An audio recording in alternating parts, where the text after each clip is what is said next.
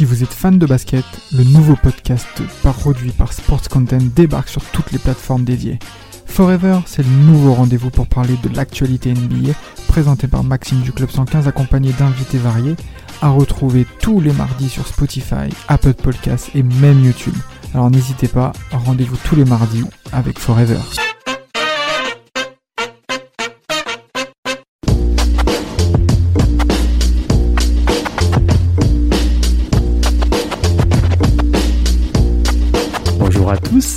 Alors, comment dire, c'est un épisode qui... qui qui me fait plaisir parce que on va recevoir un invité euh, qui, pour ma part personnellement, je suis déjà depuis euh, quelques temps, euh, notamment sur les sur les réseaux sociaux tels qu'Instagram. ouais. Et ça me fait extrêmement plaisir de de l'avoir avec avec nous aujourd'hui. Je m'en je m'en sens même carrément honoré pour le coup. Mmh. Ça va toucher un un domaine qu'on a plus ou moins abordé sur un sur un épisode, sur un hors-série précédent, notamment la NBA en, en son et images, mais on va aborder un, un autre type d'image, parce qu'on était beaucoup plus sur du format papier, du magazine, etc. Là, on va aller un peu plus dans, dans le détail, et notamment la photographie. Uh-huh. Et on a donc, comme je disais, l'honneur de recevoir le photographe français estampillé NBA, Chris Elise. Bonjour. Ah, On applaudit oh, déjà. je, fais, une hola chez moi tout seul. merci surtout à toi d'avoir accepté notre invitation déjà. Ah, bah, Non, merci de l'invitation. Moi, je suis toujours, je suis toujours content de, de, de, parler avec des passionnés. Je suis toujours content de parler de, de, ce que, de ce que je fais, de ce que je sais, quoi. Voilà. voilà. Donc, euh, on, on, échange entre passionnés. Merci de l'invitation. J'apprécie vraiment. Eh ben, c'est un, un, véritable plaisir. Euh, ah, oui. Du coup, alors on va on va aborder plein de sujets, euh, que ce soit à la fois euh, toi un petit peu du côté euh, personnel, mais aussi professionnel, un peu la vision aussi que nous on a extérieurement euh, sur un peu sur le métier à la fois de la photographie ainsi que de la publication des images. Ouais. auprès de la ligue, mais on va tout d'abord peut-être te laisser un peu te, te présenter pour savoir qui tu es auprès du, du public qui serait peut-être un petit peu moins averti. D'accord. Ben alors donc euh, ben, j'ai 50 ans, hein. je viens de fêter mes 50 ans là, c'est le demi-siècle hein, donc j'arrive ah. à l'album de ah, c'est l'album de la maturité là hein, dire, je... bientôt dans les bacs hein, l'album de la maturité. Alors j'ai 50 ans plus sérieusement, j'ai 50 ans, je suis photographe de sport alors, je me suis spécialisé en NBA par, par choix. Et puis, comme ça, ça, ça marche bien, bah, je, je, je, dirais que j'ai le luxe depuis plusieurs années de, de, de... j'ai fait beaucoup de sport quand j'ai commencé ma carrière, parce qu'il faut mmh tout faire. Mais maintenant, je fais surtout de la NBA et euh, de la western culture, donc tout, tout ce qui est rodéo, etc. On pourra mmh en parler. Mmh euh, ça fait, euh, j'ai eu deux, enfin j'ai eu, eu plusieurs carrières professionnelles, mais j'ai eu une longue carrière de journaliste, mais qui était en presse informatique professionnelle, puis je suis devenu photographe de sport. Donc ça, les deux combinés, ça fait euh, ça fait 25 ans à peu près que je, je voyage aux États-Unis. Ça va faire 10 ans bientôt, très bientôt là que j'y vis. Mmh euh, une une année à Boston euh, et euh, le reste. Et quelle année? Depuis c'est ouais une ouais une belle année. Euh, et puis le reste à Los Angeles. Euh, voilà, je suis que dire d'autre? je suis citoyen américain aussi depuis depuis depuis juin. Félicitations. Juin, oh, Félicitations. Ouais, ouais, ouais, J'ai pris la nationalité américaine depuis juin. Donc, juin, pour, pour moi, à titre personnel, dans, dans, dans, dans, dans mon chemin, dans, ma, dans, mon, dans mon parcours, c'était, c'était un mois de juin assez, assez intense et, et assez intense, magnifique, puisque voilà, je suis devenu citoyen le 14 juin, le 26 juin, j'ai fêté mes 50 ans dans mon ranch à, à, dans le Tennessee. Donc, voilà, c'était, c'était un petit peu, voilà, c'est un peu vraiment le, le, le, gamin de 7 ans qui regardait des, des, des westerns qui, qui, qui son rêve. Ça. Et, euh, et voilà, euh, voilà, voilà. Sinon, que, que dire de d'autre? C'est, c'est, ben voilà, voilà. Je crois que c'est l'essentiel. Voilà, c'est l'essentiel. Et bien sûr, nous sommes aussi accompagnés de Damas et de Rafik, bien sûr. Oui, salut à tous. Aïe, aïe, aïe. Salut. eh ben, moi, à mon tour, si je peux me permettre, Rafik, tu permets? Je t'en prie, Damas. Merci, merci. Chris Elise, franchement, ouais l'image la plus ouais. marquante. Et je vais faire plaisir à Vlad. Je vais rentrer dans le vif du sujet si tu le permets. LeBron uh -huh. James sur Jason Terry. Sur Jack ouais. Terry. oui. Je savais que Vlad allait réagir, je savais. Alors, eh, franchement, les conditions du direct, juste pour mettre un petit peu l'eau à la bouche à nos, nos auditeurs et auditrices, bien entendu, comment ça s'est ah. passé? Quelle a été ta réaction? Après, mais, c'est, déjà le dunk, il est incroyable. Et toi qui es au bord de la touche, comment tu vis ça? Euh, Comment je vis ça? En fait, bon, euh, c'était c'était la grande époque. On pourra en parler, euh, mais c'était la grande. époque. Moi, moi, moi, je j'ai une formule. Je dis souvent la NBA, c'était mieux avant. Moi, c'était la. Pour moi, en tant que photographe, c'était la grande époque de la NBA. C'est-à-dire que c'était une époque à, à Boston où euh, t'es photographe, t'as un spot sur le parquet à tous les matchs. C'est plus le cas du tout. Euh, donc, comment ça se passe cette action? Ben, en fait, de façon générale, quand on est photographe, on est dans euh, on est soit euh, de, de, part et d'autre d'un des baskets, d'un des, paniers, ok? Mhm. Donc quand, quand l'attaque est de notre côté, on shoot, et quand ça repart en défense, très classiquement, on regarde nos photos sur nos boîtiers. Voilà. Et on reprend le boîtier quand, parce qu'on prend des photos de, de l'autre, enfin, à distance sur l'autre basket. Mais le premier truc que tu fais quand tu vois, t'as paf, t'as une équipe qui est en attaque, qu'elle est marquée, qui a un compte, qui a une interception et, et la balle repart de l'autre côté avant de s'intéresser à l'autre côté, on a un moment pour regarder nos, nos, nos, nos, nos, photos, le résultat des actions qu'on vient de shooter sur notre boîtier. J'en parle parce qu'en fait, ce qui se passe, c'est que je fais ça comme tout le monde, mais et ça montre qu'il y a beaucoup de chance dans notre métier, il y a beaucoup de préparation, il y a, il y a des compétences, euh, il y a des compétences à avoir et de l'expérience, et ça tout le monde peut les avoir. C'est pas c'est pas un métier très compliqué, le métier de photographe. Il y a plus ou moins de talent, mais tout le monde peut avoir un très bon niveau. Donc on est ah. tous en train de regarder nos boîtiers, mais nos, nos boîtiers et les photos qu'on vient de prendre, mais moi, j'ai quand même, j'ai un œil, je relève la tête. À un moment, j'ai un œil, et, et, et là, il y a l'action que tout le monde connaît, il y a une interception, etc. Ça repart très vite. Enfin, il y a, il y a une interception, ça repart très vite. Jason Terry par la balle. Et puis, et puis, il y a ce dunk de LeBron Donc, moi, comme j'ai levé la tête avant que l'interception se fasse, ah. je, je, je me remets sur mon boîtier tout de suite. Et j'en parle parce que cette photo, je fais une série de photos alors, en photo de sport, en photo NBA, on fait pas, on a des appareils qui peuvent monter à, je sais même pas le mien, je crois que c'est à 13 ou 16 images la seconde, j'en sais rien. Mais on fait jamais des rafales comme ça, faut pas imaginer, parce que moi, je, je fais pas un match pour avoir 4000 photos à, éditer. Et puis, c'est pas important de faire une, une, rafale de 13 images par seconde, par exemple. Mais sur un dunk, souvent tu fais une ou deux et des fois ça m'arrive de faire 6-7. Il s'avère que sur cette action, je vois l'action se dérouler, je prends une ou deux photos, etc. Je vois ce qui va se passer. Tu sens, tu vois, quand tu vois le, la balle partir en alley tu sens qu'il tu, voilà, tu, tu te recadres, tu sais que quelque chose va arriver. Et là, j'ai LeBron qui, qui, qui, qui, qui, qui, qui, dunk. Et j'ai, euh, au total, je crois que j'ai six photos de ce dunk. J'ai six photos de ce dunk. Ah ouais, Comment ça se passe? Je fais cette photo, papa, il y a tout, ouais, il y a le, public, etc. Et puis, à l'instant d'après, tu regardes les émotions. Donc, tu es toujours sur le boîtier pour voir si tu vas. Tu vois, il peut déjà avoir une confrontation physique, tu, essayes de voir les émotions, etc. Exact. Tu es sur le boîtier. Et puis là, bon, après, quand, c'est, quand vraiment c'est fini, tu regardes ton boîtier. Et là, quand tu es photographe tu te dis d'abord, tu dis, ah, oh, putain, ouais, je, je l'ai eu. Et à l'époque, enfin, même encore, tu sais, on a des meilleurs boîtiers à l'époque, c'était ouais, ça allait encore. Mais tu peux très bien, tu as un autofocus qui peut très bien foirer un petit peu, je veux dire un truc comme ça, et pas avoir une photo nette. Donc le premier truc, si tu regardes, c'est est-ce que ta photo, est-ce que tu as la photo, est-ce qu'elle est nette?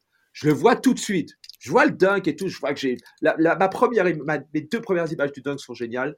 Je vois que j'ai toute la séquence. Je me dis ah super, cool, vraiment vraiment bien. Mais je n'ai pas encore à, à ce moment-là, et même au moment où dans le match, je sais que je fais une photo je fais une photo sur mon téléphone de, de, de la photo sur le boîtier, tu sais, sur l'écran par mhm. derrière. Je sais plus à, à qui je l'envoie à l'époque. Je, je, je, je, crêchais chez mon, chez mon meilleur pote Roland euh, mhm. à, à, à l'époque. Donc, je l'envoie, ouais, à Boston. Je l'envoie peut-être. Enfin, bref, parce que j'ai cette photo quelque part. Je la retrouve dans mes archives souvent. J'ai toujours cette photo. Bref, quand, quand je prends cette photo, quand je vois cette photo, quand je vois, oh tiens, la première, tiens, j'ai fait une séquence de six, les six photos sont impeccables, elles sont super bien cadrées, elles sont, elles sont focus, elles sont bien exposées. Je me dis, super, j'ai fait, fait une plaque, ce qu'on appelle une plaque en, enfin, que les anciens appelaient une plaque, quand as vraiment, t'as, as une photo qui est, voilà, qui est, qui est vraiment bonne et qui mmh. va, qui va taper. Mais par contre, je, je, je mesure pas, je mesure pas comment cette photo sera importante dans ma carrière, elle sera un, sera un tournant, en fait, je le mesure pas encore. Mais je sais que j'ai, une très bonne photo. Et, euh, et voilà, donc si jamais su, tu vois, si tu l'as fait à la manière d'un film, tu vois, une petite bio, un biopic, et je suis en train de prendre la photo, et tu fais un, flash forward sur tout ce qui s'est passé depuis cette photo, euh, là, là, j'aurais eu un, tu vois, j'aurais eu plus d'émotion, quoi. Là, je me serais dit, putain, j'ai fait. Mais là, c'était plus, tu fais le job, tu fais le job, le job est fait, tu as une bonne photo, tu es content, puis le, match continue, quoi, tu vois ce que je veux dire. Mais cette, photo, cette photo, elle est republiée, euh, elle est sur le Twitter d'ESPN ou de Bleacher Report, sur leur Instagram, tous les ans maintenant. C'est une photo, euh, c'est une photo anniversaire, quoi. Ouais, elle est, Exactement. Bah, c'est clairement, c'est clairement l'une des photos bah, du passage de LeBron à, à Miami. et en plus, ouais, t'arrives à choper. Euh, bon, je suis en parallèle hein, sur sur ton Instagram euh, pro où tu vois clairement la photo euh, du regard de LeBron porté sur Terry qui est au sol. C'est juste, c'est monstrueux. Magnifique, magnifique. Ouais, c'est vrai que j'ai c'est une des fois là, parce que sérieusement, tu vois, sur un dunk, je fais rarement six photos. C'est très, très rare, tu mmh vois, parce que tu attends le moment, tu vois, sur, sur un dunk, tu as, deux photos qui sont bien sur la montée d'un dunk. Faut pas, tu vois, sur n'importe quel dunk, poster dunk, il faut pas être trop en, en avant, il mmh. faut, voilà, il faut pas être en extension, etc. Donc, tu vois, sur euh, on connaît tous le basket, il faut voir quand, quand tu transposes en photo, tu as, deux photos du dunk qui peuvent être bien. Tu peux avoir deux autres photos de ce qui se passe après justement d'un regard. Mais c'est rare d'avoir là, je fais les six photos, je me fais une séquence. Peut-être aussi parce que j'étais un petit peu dans la, un peu dans la précipitation pour être honnête. Je relève la tête, je, fais la photo. Mais après, je fais, je suis, je relâche pas le boîtier. Ça, c'est une tendance aussi que j'avais surtout à mes débuts. C'est, tu sens que tu as une bonne action, tu regardes ta photo tout de suite et tu, tu, tu, tu, tu rates euh, l'émotion qu'il y a après. Là, comme j'avais déjà à l'époque, j'avais un peu plus d'expérience, je fais le dunk, je sais que j'ai eu un dunk, mais je mhm. reste sur mon boîtier, je reste dans, je reste dans le Et là, je vois effectivement LeBron James qui, qui nargue, qui danse de, du regard euh, Et là, voilà, tu sais que tu as. Et donc, j'ai aussi deux, trois photos comme ça après. Donc, ouais. Ouais, en fait, c'est en fait, à la place d'un appareil photo, c'est limite en fait une caméra que tu as en fait. Exact. Ouais, ouais, ouais. Bah, tu continues de regarder. Oui, en fait, on fait un travail photographique. Et Enfin, on reste sur l'action. Bien sûr. Comme un mec en vidéo, en caméra, sauf qu'on ne reste pas appuyé sur le bouton tout le temps, on, ne filme pas, mais on reste sur l'action. Tu vois, euh, si tu regardes bien, si tu regardes attentivement le travail des photographes quand ils sont au bord de parquet, si tu regardes, alors tu les vois pas trop souvent, en rétrospective tu vois par moment, mais tu vas voir qu'ils sont forcément dans le ton, sur le boîtier, et que le boîtier il bouge. Hmm. Et il bouge tout le temps parce qu'on sort. Soit tu suis la balle, soit tu as décidé pour une raison, tu suis un joueur parce que tu sens qu'il va prendre la balle à un moment, tu veux l'avoir, tu vas avoir une, opposition entre deux joueurs sans le ballon, tu vois, tu as tout un tas de choses intéressantes. Mais de base, on est, sur le, on est sur le porteur du ballon et on suit la balle. Donc on suit la balle. Mais quand on suit la balle, tu peux, tu vois, sur une possession, tu vas avoir les, les, les 10 premières secondes où tu prends même pas une photo. Si, tu veux une action, ou alors tu prends une photo, mais tu veux un dribble, par exemple. Tu veux, à un moment, moi, tu as un joueur qui est isolé, donc papa, tu suis. Ah, tu vois là qu'il est isolé, là que tu le shootes trois quatre fois parce que tu vas avoir un, bah, tu vas avoir un Tony Parker qui remonte la balle ou qui va ou qui va passer un joueur derrière derrière un écran, des choses comme ça. Mmh. Mais c'est vrai que le, la façon dont on suit l'action, on la suit de la même façon qu'un qu'un caméraman, qu'un vidéo guy. Ouais, bien sûr.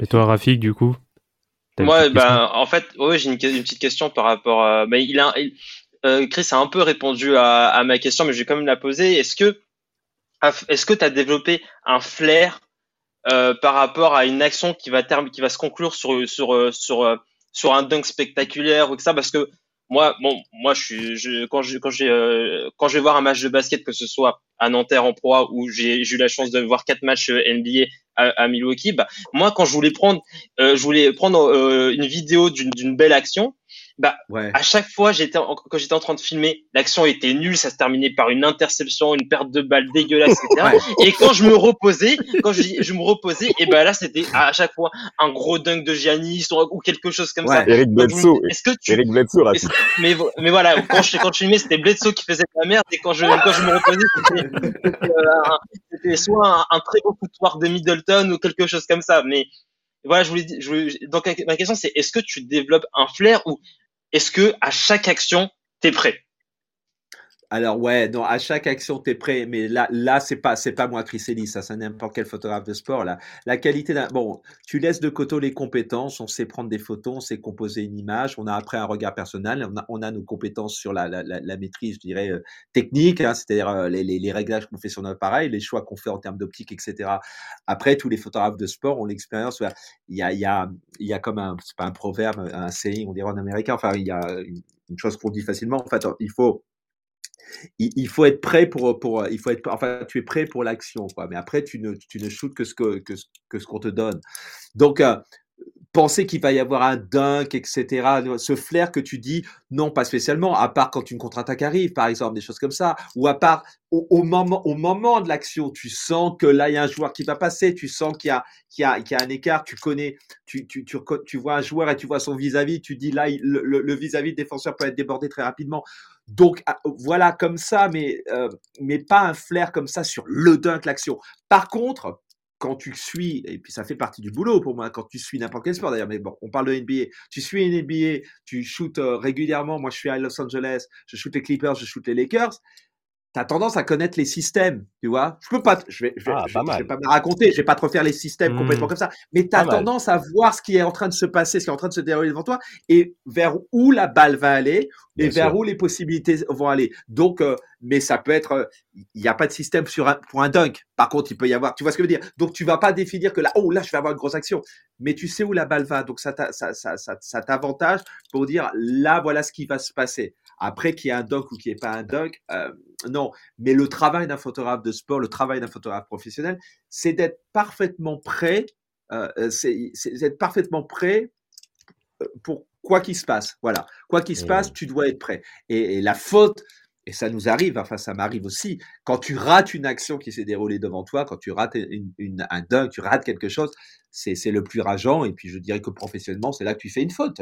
La faute professionnelle, c'est de rater. Parce qu'on n'a pas le droit de rater. On peut rater mmh. une, photo parce qu'on a l'angle, la vue est bloquée à notre joueur, euh, l'arbitre, etc. Mais si tu as quelque chose devant toi, tu l'as raté, ce qui arrive encore, il faut que ça arrive le minimum, ben, là, c'est la faute professionnelle dans, dans, dans, dans, le job. quoi. Mais euh, voilà. Et il y a une grosse action dans ta carrière que, que tu as raté et dont tu as, beaucoup de regrets? Bonne question. Il y en a, ouais. Y en, alors, grosse, grosse, ouais, il y en a. Euh, euh, récemment, j'ai récemment j'ai raté un dunk j'ai raté un méchant dunk. Non, j'ai eu un dunk de Paul George euh, en playoff. J'ai fait deux, j'ai fait trois matchs de playoff malheureusement euh, seulement cette année. Et euh, j'ai raté, j'ai raté une action. Mais tu sais, j'ai pas, non, j'ai pas raté une action, euh, j'ai pas raté une action iconique. Parce que rater un dunk, tu, sais, tu, des fois, tu, tu rates pas le dunk. Mais le moment où tu as ta photo, tu as des deux photos du dunk, c'est pas génial parce que tu vois, tu vois pas le visage, tu, vois ce que je veux dire? T'es pas sur un bon angle, etc. Donc c'est pas raté, c'est juste que la photo, le doc est génial, tu le vois en vidéo sur tous les angles, il est génial. Toi, la photo que t'as, euh, tu, elle est, elle est pas obstruée par quelque, par quiconque, elle est focus, elle est tout ce qui va bien, mais elle est pas géniale. Et ça, c'est pas, c'est pas trop ta responsabilité, c'est le moment, etc. Mais euh, j'ai pas raté de de de de, de doc iconique ici et là de temps en temps. Tu sais, on est sur un ouais, de temps en temps, tu, tu, tu, fais des choix, tu vois. Si tu fais un choix d'être sur un joueur et que l'action se passe ailleurs, un aller un truc comme ça, tu peux rater un joli dunk. Mais j'ai pas raté de dunk vraiment, vraiment iconique, tu vois. Non, non, pas vraiment. Alors, la deuxième action iconique, juste par exemple, la deuxième action, enfin, moi j'ai eu cette action iconique de LeBron James quand il était, enfin, il était à Miami, mais j'étais à Boston. Ce dunk, il est très connu. Et euh, la deuxième, enfin, une des grosses actions iconiques de, de, de, de LeBron James aux Lakers, c'est cette fameuse contre-attaque et quand il parle tout seul pour ce dunk, et on est deux joueurs, on est deux photographes à avoir la photo. Euh, Andrew D. Bernstein, qui est le photographe, euh, photographe NBA des Lakers et des, ah Clippers, qui, est, qui, est un peu le Godfather, le, le mmh. parrain de, des photographes NBA. Donc lui, il a avec un boîtier qui est sous le panier, qui, est, voilà, qui est dans le pied du panier en automatique. Moi, je, moi, j'ai fait la photo. Alors, j'ai un angle un peu différent que moi que j'aime beaucoup aussi. Et je suis très content. Andrew Bernstein, le match suivant, il vient me voir, il me dit ah, Chris, euh, j'aime beaucoup ta photo aussi parce que sa photo est devenue bam super iconique. et moi, je suis ah arrivé à, je, suis un peu après. Elle est à un angle différent, mais comme il y a eu beaucoup de publicité sur cette photo, ça a un peu effacé la mienne, mais ça reste une photo iconique et j'ai un angle un peu différent et j'ai assez réussi la photo aussi. Donc voilà, des photos, des choses iconiques qui se sont passées devant moi, je les ai pas ratées.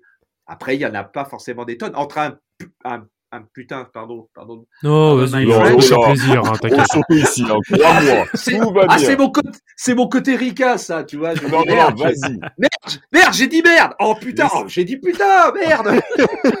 Donc, l'esprit d'initiative, il n'y a pas de problème. T'inquiète, la, censure, euh, ça n'existe pas ici. Non, ah, non. Le, le, le, le, les, les, le méchant poster dunk ou le méchant dunk, j'ai pu en rater, mais le truc où tu dis, ah putain, ça va faire l'histoire, enfin, tout fait l'histoire, mais le truc où tu dis, vraiment, ça va faire l'histoire, ah, non, je l'ai pas raté. Mais d'ailleurs, je reviens, et je vous avais prévenu, je suis très bavard, je reviens sur le dunk de, de LeBron de Jason Terry. c'est un gros dingue, mais rappelons-nous que c'est même pas en playoff. Donc mmh. pour moi aussi, à chaque fois que je fais un truc en saison et qui est génial, c'est cool. ce qui est important, c'est les playoffs et les finales. Là, quand tu fais un truc en playoff et finale, là, tu dis, ah, là, j'ai un truc qui va rester 20 ans. Dans 20 ans, ma, photo, elle sera visionnée, elle sera encore vendue. Quand tu fais un truc en saison, tu dis, ça fait partie de tout. On est, on est des tas de photographes à faire des, des, centaines, non, que je dis, des milliers de photos fantastiques durant la saison. Donc, il faut rester un peu humble sur, sur ce que tu rates ou ce que tu rates pas. Bien sûr. Bah, après, c'est quand même bien d'avoir. Excuse-moi, Vlad. En fait, ce dunk par rapport euh, à Boston VS Miami Heat, c'est important, bien que ce soit quand même en saison régulière, parce que les deux équipes étaient en pleine rivalité à l'Est aussi, avec pas mal de confrontations. Les Brown James sont, sait très bien son passage des Cavs au Heat et quelle a été la réaction de Boston après. Donc, cette photo-là, elle représente aussi toute cette rivalité qu'il y a début 2010, voire même fin année 2000, euh, entre les Celtics et le Heat. Hein. Donc, c'est très, très bienvenu. Et même cette image-là, même encore aujourd'hui, Vlad jubile quand tu vois ce genre de Mais euh, surtout, surtout que, alors, tu as à la fois en effet la rivalité euh, Heat versus euh, Celtics, mais c'est surtout entre guillemets la photo qui termine la carrière de Jason Terry. C'est surtout ça en fait, c'est l'action qui, qui termine réellement sa carrière parce que jusqu'à ce ci Jason Terry, on lui pose toujours la question et d'ailleurs il le disait sur une interview il y a pas super longtemps. Les gamins lorsqu'ils l'abordent dans la rue, c'est est-ce que c'est toi qui t'es fait exploser par le LeBron? C'est fou. Ce qui est un peu injuste, hein, mais c'est un, ce qui est un peu injuste, mais ouais. Il, a une excellente carrière. Ouais, voilà. Donc, euh, donc euh, voilà. Euh, mais si on parle de la rivalité, je suis d'accord avec, avec, tout ce que vous dites, mais si on parle de la réalité, de la rivalité Miami-Boston, moi, c'est pas ma photo préférée que, que j'ai faite. J'ai une mm-hmm. photo que j'adore, qui est une photo qui est qui est lors d'un lancer, franc. Donc, c'est la, la, la, la, position rebond. Enfin, tu vois, la, la, la, merde, je sais plus comment. Enfin, vous, voyez ce que je veux dire. Quand tu te batailles pour le rebond. Je, je, me Jean-Claude, je me Jean-Claude Van Damme. Donc, j'oublie, j'oublie les termes français. et en fait, j'ai une photo où c'est LeBron James et Paul Pierce. Et tu vois Paul Pierce. Alors, quand ils sont là, et Paul Pierce, il est quasiment en train d'étrangler d'une main LeBron James. Oui, je vois. Les yeux levés. Moi, c'est une photo que j'ai faite. Ça, c'est ma photo c'est ma photo préférée et donc de la rivalité de l'époque. Ah, c'est toi qui étais.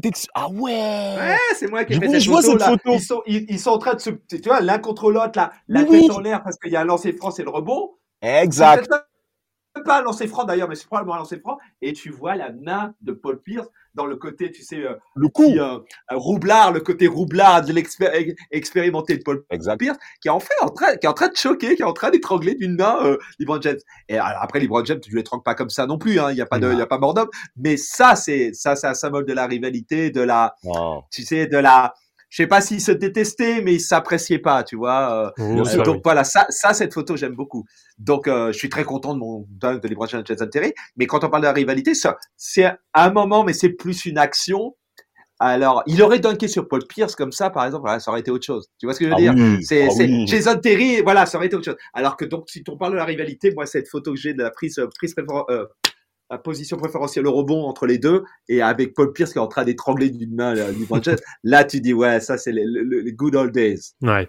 magnifique. C'est sûr. Mais alors moi j'avais alors je vais je vais euh, rebondir un peu sur la question euh, initiale de Rafik, je vais même faire une extension dessus. Euh, quelle est la enfin quelle photo toi de ton côté tu aurais aimé prendre euh, mais que tu n'as pas pu prendre parce que bah, tu n'étais pas encore dans la profession quelle, quelle, est vraiment la photo iconique que tu aurais adoré prendre en fait? Euh, N'importe quelle photo de Jordan durant les, les, les, les, six, euh, les six, titres, des six titres. Voilà, n'importe quelle photo de Jordan durant les six titres. Ouais. Voilà. Si tu parles quand j'étais pas dans la profession, euh, sans aucun doute. Hein, moi, je suis un fan des Bulls depuis depuis depuis de, de longue date. Et puis euh, et puis euh, il n'y a pas d'autre goat pour moi pour moi que, que Jordan. Il y a deux joueurs que, que, que je que je vénère, je dirais, c'est c'est c'est lui et Pippin. Et voilà. Donc ah si, ouais. si j'avais pu si j'avais pu photographier une de ces finales de 91 à 93 ou de 96 à 98, n'importe quelle photo, bah, tu me mets sur un match de Jordan, de toute façon, j'aurais eu une de ces. Le, match entier est iconique, tu vois. Le match entier, n'importe quelle action de Jordan est iconique. Mais là, oui, là, si j'avais pu avoir quelque chose, c'est ça, quoi. C'est ça, quoi. Ah, ah, avec avec en second, avec un second, euh, n'importe quelle série contre les, les Knicks aussi, mmh. avec un petit. Ah oui. ah oui. ça aurait été bien aussi. Mais voilà, ah non, mais plutôt plutôt les ouais, les finales, c'est sûr, c'est sûr. Et, et dans ma carrière, par contre, une photo que j'aurais aimé faire, une photo que j'aurais pu Mhm. faire, mais si j'avais, je n'avais pas été accrédité pour ce match, c'est le, c'est le contre, le fameux contre de LeBron James en Ah. finale. Ah ouais, euh, 2016. quand, euh, voilà. Godala. Ouais, bon, Donc euh, voilà, j'ai- j'ai j'ai- j'ai fait ces finales, mais je n'étais pas accrédité pour tous les matchs, donc je n'étais pas à ce match. Donc Aïe. moi, quand j'ai vu, quand, et, et, et- alors quand je regarde les matchs, il y a toujours ce côté fan. Hein, ça fait longtemps que ça fait depuis les années 80, moi que, que enfin, les années 70 que j'aime le basket, depuis les années 80 que la NBA est rentrée dans mon champ de, de vision ou, ou du moins de connaissance avant qu'on puisse vraiment voir des matchs. Et, euh, et, et tu et maintenant que je suis photographe, donc tu vois l'action, tu dis oh putain, et immédiatement tu dis putain, et immédiatement je pense. Et je connais les gars qui, qui bossent, donc immédiatement je dis qui a eu la photo là? Donc je pensais Garrett l'aurait eu parce que euh, la position. Et c'est c'est un c'est un photographe, euh, le photographe des Memphis Grizzlies que je connais bien, Joe Murphy, Ouais. qui a eu la Mhm. pour moi la plus belle. Et là tu dis ah, là là là t'es sur la finale. Le contre, là t'es sur une photo qui est très très très iconique. Ça c'est des dernières années que je n'ai pas pu faire parce que j'étais voilà je sais pas. C'est c'est celle-ci qui me vient tout de suite à l'esprit parce que je la revois de temps en temps et- et c'est un, c'est un pote à moi qui l'a qui, qui, qui l'a faite, enfin qui a fait. Il y en a plusieurs, mais la meilleure, je pense qu'elle elle est prise Mm. de- un peu de haut parce que tu, t'es- tu Oui. vois bien le compte, tu vois bien tout, tu vois la main sur la balle, etc. Et c'est un pote à moi, Joe Murphy, qui l'a fait, qui l'a faite. Et euh, ouais, celle-là, je me dis ah, j'aurais bien aimé la faire. Ouais, Bah, surtout que tu peux, ouais, tu peux faire un gros zoom dessus parce que je crois, si je dis pas de bêtises, la photo dont tu fais référence, c'est vraiment une photo qui, on va dire, à hauteur de la planche à Ouais. peu près. Et euh, oui, à mi-chemin. C'est en fait c'est une photo à mi-chemin. ah, à mi-chemin. Euh, quand on n'est pas sur les parquets, surtout pendant Mm. les finales, on n'y est plus. Quand on n'est pas sur le parquet de part et d'autre du basket, on est à mi-section des Ouais. gradins. Ok. Tu vois on est on est au niveau où sont les caméras vidéo Mhm. qui vous donnent la vision du match. Tu sais, donc la vue du match que vous avez entre celui sur télé, Ouais. on est au même niveau. On n'est pas à côté d'eux complètement, mais on est au même niveau. Donc en fait, l'avantage de par rapport au parquet, quand tu shootes là, tu as absolument toutes les actions. Tu peux les avoir de dos, enfin de dos. Tu vois ce que je veux dire? C'est-à-dire Mhm. s'il y a un dunk, soit le gars, tu vois son visage, soit tu le vois de dos, mais tu as quand même le dunk. C'est l'avantage de cette position, même si c'est pas aussi excitant parce que tu n'es pas au bord Bien du sûr. terrain, tu n'es pas sur euh, euh, entouré de 25 000 personnes et t'as pas les vibrations et t'as pas pas la meilleure place sur- dans toute la salle parce que nous les photographes on a la meilleure place dans toute la salle. C'est-à-dire qu'il y a il y a des gars qui payent 10 000 dollars, 15 000 dollars la place pour Ouais. être assis au premier rang derrière nous. Derrière nous, tu vois. Bon, après, on Mmh. fait un job, c'est pas pareil. Mais bon, mais euh, l'avantage d'être en mi-section, c'est que tu n'as plus rien qui te bloque la vue. T'as pas d'autres joueurs qui te bloquent la vue. T'as pas Mmh. de. Donc Joe, Joe était, était positionné là. Il était, il était pas au niveau du, du parquet. Il était au- en mi-section. Et donc il a, il a un truc très clair où tu vois bien. Et voilà, c'est, ouais, c'est, c'est- ça, c'est une action, quoi. Ouais, Moi, c'est- je, je vais, je vais continuer sur le thème iconique. euh, Ouais. Parce que pour moi, le, le, le- dans le mot iconique, il y a aussi la notion un peu de, de bankable. Par exemple, euh, si on Ah. prend le, le même dunk avec deux joueurs différents, dans un qui est, on va dire, plus populaire, plus bankable qu'un autre, on va dire que la, la, la, la puissance de la photo, peut-être je me trompe, ne sera pas la même. Je sais pas si tu es d'accord avec, avec ça. Ah. Je pense que, par exemple, Non, tout à fait Zach- raison.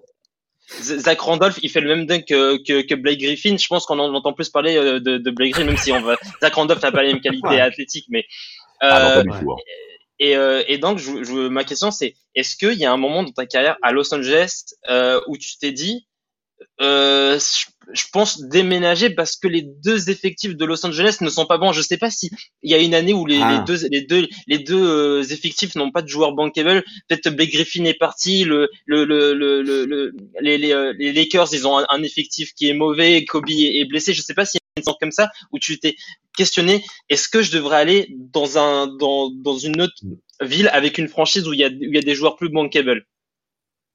Alors non, dé- déjà, déjà parce qu'en fait, on est si on parle de purement et c'est important, de purement euh, business et financier, la, la photo de sport, enfin beaucoup de photos, hein, euh, euh, beaucoup du monde de la photo professionnelle, c'est un marché de quantité plus que de qualité. Alors euh, entendons-nous bien, ça ne veut pas dire qu'il faut pas faire de la qualité, mais c'est un marché de quantité. Il fut, il fut un temps où la photographie, euh, de façon générale, la photographie de sport, c'est du photojournalisme, puisque en grande majorité, on travaille pour des médias. Donc on est, on, nous sommes des photographes. En France, un photographe de sport, il a la carte de presse. il doit avoir la carte de presse. Il a aussi une carte de, enfin, dans le temps, moi, ça fait longtemps que je suis plus là, mais il avait une carte presse sport. Mm. Mais on est des journalistes. Euh, bon, aux États-Unis, c'est un peu différent. Il n'y a pas d'obligation d'avoir une presse, de, une carte de presse. C'est moins réglementé comme ça, etc. Mais on est des journalistes. Par exemple, moi, je ne peux pas, je peux pas, euh, je peux pas faire un travail de Photoshop euh, tout chiadé pour enlever un bras d'un joueur qui me gêne sur une photo pour avoir une belle photo, parce que je fais un travail de, de, de journaliste, euh, de journaliste et de et de et de, de, ouais de reportage. Donc mon, mon reportage, c'est le reportage sur un match.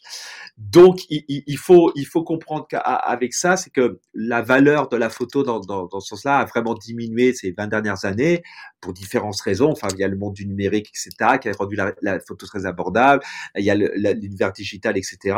Quand on, passé, tu pouvais faire une demi-page avec une photo de sport dans un magazine ou un newspaper et tu faisais peut-être 2000, euh, 5000 francs à une certaine époque, 2000 de, de euros, 2000 dollars. C'est plus vraiment possible. Donc, euh, euh, là où tu gagnes ta vie véritablement en étant photographe, quel que soit photographe, c'est la quantité. C'est-à-dire que moi, je photographie la NBA, je suis représenté par la NBA, je suis distribué par Getty Images. Getty Images qui, est la plus grande agence de photos du monde, dans le monde. Ah Donc, ce qui fait que mes photos, elles sont distribuées partout. Mmh. C'est-à-dire qu'une photo, une photo peut être très bien vendue, et c'est vécu, c'est vrai, une photo très, peut très bien être vendue 75 centimes. Ben, elle va être vendue mille fois, voilà. C'est-à-dire mmh. que quand j'ai quand j'ai des, des mes sales reports, c'est-à-dire mes relevés de vente, pardon, mes relevés de vente pour mes royalties, ben j'ai des pages et des pages de photos. Ça se regarde, c'est habitable, hein. C'est-à-dire, t'as des numéros de photos et puis t'as le média. Mais j'ai des dizaines de pages sur, sur tu vois, quand c'est à relever de page, à relever de vente après deux mois, j'ai des dizaines de pages et il et, et, y a un gros chèque au final parce que ça fait des centaines, voire de quelques milliers de, de photos publiées. Donc c'est pour ça que quand tu dis ah oui mais alors est-ce que tu tu vas pas changer de Bien sûr, c'est bien dans un marché. C'est bien dans un marché euh, que le marché soit petit ou grand, ça n'importe pas. S'il y a des joueurs qui sont très marquants, LeBron James quand il jouait à Cleveland, Cleveland c'était pas un grand marché. Ok, ah, mais il jouait, à il jouait, il jouait à Cleveland. Donc LeBron James va faire vendre. Kobe Bryant, il avait beau être sur la fin de sa carrière, il faisait vendre. Euh, tu vois? Donc, donc si tu veux, euh, déjà, tu, tu, tu, tu, tu vas pas courir après les joueurs véritablement. Et puis de toute façon, ça reste la NBA. De toute façon, t'es dans, t'es dans n'importe quelle ville, t'as 41 matchs à domicile, t'as 41 équipes qui vont venir. Donc, c'est, enfin, ou, des fois, ça ne demande pas, pas 41 équipes différentes, mais tu vas avoir 41 opportunités de, de shooter. Donc, tu vas voir toutes les autres équipes, tu vas voir tous les grands joueurs. Si tu es euh, à Los Angeles, que tu as LeBron James tous les, euh, à tous les home games, ben oui, ça va un peu plus. Mais tu vas pas aller jusqu'à changer de, changer de, de, de, ville ou penser comme ça. Et puis, et puis tu cherches pas la photo iconique, tu cherches à faire très bien ton boulot. Voilà. Et, euh, et, euh, et l'avantage où tu es partout, où tu es en NBA, l'équipe peut être le, le, marché peut être très faible, l'équipe peut être même très mauvaise sans une grande star ou juste une star mais qui vend pas énormément. De toute façon, euh, tous les deux ou trois soirs, tu auras bien quelqu'un d'autre de la NBA qui viendra. Tu auras une autre star, tu auras un Giannis, tu auras un LeBron. Tu vois ce que je veux dire? Donc tu vois, tu n'as pas, tu n'as pas à te faire ce truc-là. Et mais mais gardez en tête que euh, quand tu as des photos iconiques, tu as des photos iconiques, c'est tant mieux, mais euh, c'est trop de facteurs. Pas parce que tu vas passer. Regarde, LeBron James, cette photo iconique que j'ai de LeBron James. Ben, si j'avais été à Miami, j'en ai peut-être eu d'autres, il y en a eu d'autres à Miami, mais je l'ai pas faite à Miami, par exemple. Et j'ai quand même eu une photo iconique de la carrière de LeBron James quand il était à Miami, mais j'étais à Boston. Donc, ça aurait pas, il n'y avait pas de raison pour moi de me dire, par exemple, je suis à Boston. Bon, c'était une bonne équipe de me dire, oh, il y a les, il y a les Amigos à Miami, donc je vais aller à Miami. C'est pas, c'est pas nécessaire, c'est pas comme ça que tu, tu, tu, tu, tu fonctionnes, euh, en plus de tes impératifs de vie privée aussi, quoi. Tu peux pas juste aller vivre dans une ville pour des, voilà. Et puis, il y a des marchés comme, c'est mieux d'être à Memphis que d'être à New York, par exemple. Ah, là, on a besoin de t'écouter. Excuse-moi, j'insiste, on a besoin de t'écouter. Qu'est-ce que tu as avec New York? Il faut que tu ah, nous expliques. Alors déjà, je vais te dire pourquoi c'est mieux d'être à Memphis qu'à New York. New York est un marché saturé. New York est un, c'est New York City, c'est un gros marché, c'est-à-dire quel, quel que soit le niveau de, des Knicks, et on l'a bien vu depuis, depuis 1973, quel que soit le niveau des Knicks, de toute façon, tu vas avoir plein de médias. Donc, en tant que photographe, euh, il y, a, y a beaucoup moins de, de, de spots, qu'ils soient sur le parquet ou qu'ils soient, euh, qu'ils soient dans les gradins. Tu as moins de spots pour les photographes. Tu peux avoir des tribunes de presse, euh, voilà. Donc, il y a moins de spots. Donc, quand tu vas à New York, euh, il faut que tu travailles pour un très gros média, il faut pas être freelance, etc. Parce que moi, si j'avais été à New York à n'importe quel moment de ma carrière, encore maintenant, si j'allais à New York maintenant, j'aurais très, j'aurais, j'aurais très peu d'accréditation sur une saison. Donc, tu vois, professionnellement, pour beaucoup de, de, de c'est très bien d'être à Denver, d'être à Memphis, tu vois, d'être, d'être à Charlotte, etc.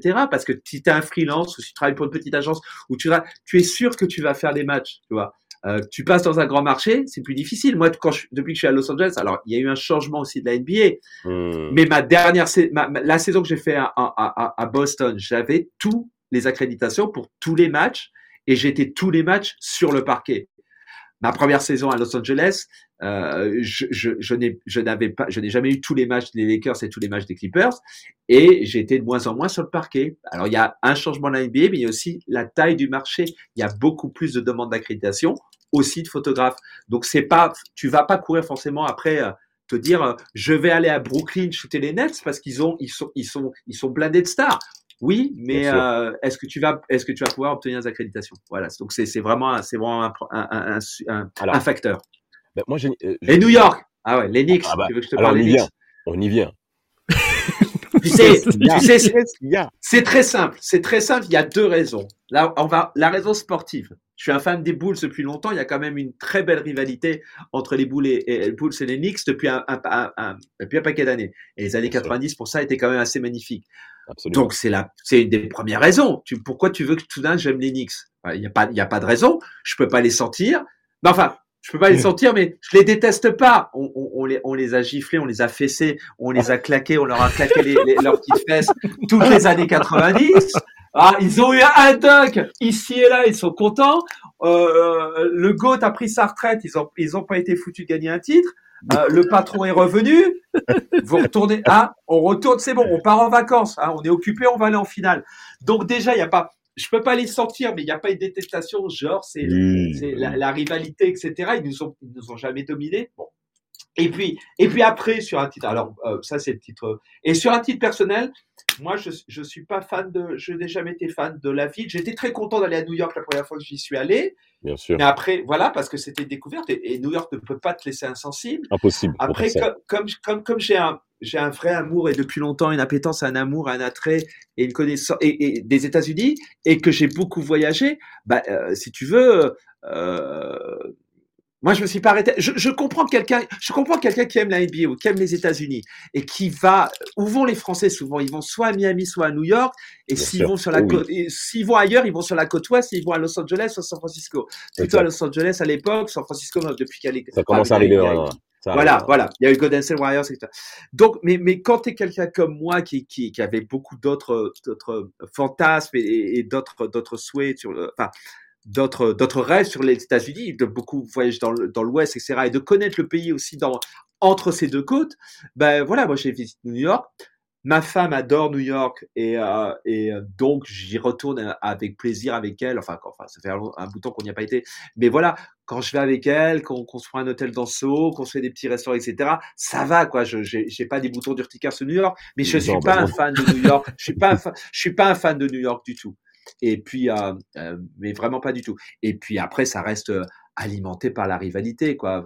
Voir New York. Mmh. Enfin, New York, voilà. Euh, il y a des époques, l'équipe était quand même lamentable et tu vois le, le cinéma euh, médiatique qui est fait sur l'équipe. C'est presque, c'est presque tragique, quoi. T'as envie de dire, vous seriez quand même mieux si on parlait un peu moins de vous parce que vous êtes minable. ah non, mais il y a eu, attends, il y a eu des saisons, on savait qu'en février ou en, janvier, avant l'All-Star Game, on savait que de toute façon, vous feriez pas les playoffs. Donc, euh, je dirais, la couverture médiatique est un peu exagérée. Mais, mais voilà, c'est, c'est un ensemble de choses. Il y a la rivalité, rivalité sportive. Et si j'adorais la ville, euh, je serais peut-être moins euh, moins acerbe sur les sur les, les Knicks, mais je j'aime pas la ville non plus. Mais alors, par, du coup, par la suite, donc euh, vu que tu es amené à, à, déménager dans le dans le Tennessee et à t'y installer, est-ce que euh, du coup, par par simple logique, tu serais du coup sur tous les matchs des, des Grizzlies, je suppose? Enfin, en tout cas, tu demanderais les accréditations sur ces types de matchs. Alors, pour, déjà, pour préciser un petit, petit chose de ton propos, euh, c'est un choix qu'on fait hein, avec mhm. ma, femme de déménager en Tennessee. On n'est on n'est pas forcément, on n'est pas amené, etc. Mais c'est un choix qui, qui, est complètement voulu. C'est un choix. Alors, c'est pas un choix de carrière. Moi, moi, pour ma carrière, ça change plus grand chose pour d'autres raisons qu'on peut voilà, je, je, parce que je, ouais, je suis dans un bon marché avec deux équipes à Los Angeles, mais en même temps, t'as de moins en moins d'opportunités de, de, shooter. Donc, je veux dire, c'est voilà, ça fait. Donc, c'était un choix plutôt de vie privée, de mhm, futur, de, voilà, de là où là où on veut vivre, etc. Mais euh, je suis à deux heures et je suis à environ là où je vis, dans le ce que je vis à 40 minutes de Nashville, au sud-ouest de, de mhm. Nashville. Euh, Moi, je suis encore, euh, ça c'est en campagne hein, là, et euh, je suis à, je suis à trois heures de route de, de trois marchés un peu, le plus proche va être Memphis, en effet, mais je suis, je suis pas loin de Charlotte et pas loin d'Atlanta. Ah, Donc, pas mal, ça, surtout Atlanta. Ouais, voilà. Donc, si tu veux, c'est j'ai une dernière saison là qui va commencer euh, à Los Angeles, et puis juin l'année prochaine, on, on, déménage dans le Tennessee, et puis là, euh, euh, ben là, je vais je vais bouger entre Memphis, entre Atlanta, entre Charlotte, tranquillement, et puis voilà, alors, en fonction de en fonction, je dirais, de mes, mes envies, pas en mhm. fonction, tu vois. Mais encore, là encore, quand tu es bien distribué, quand tu peux shooter la NBA, où tu shootes la NBA n'a pas vraiment d'importance. D'accord. Voilà. Tu vois ce que je veux dire C'est que voilà, c'est bien.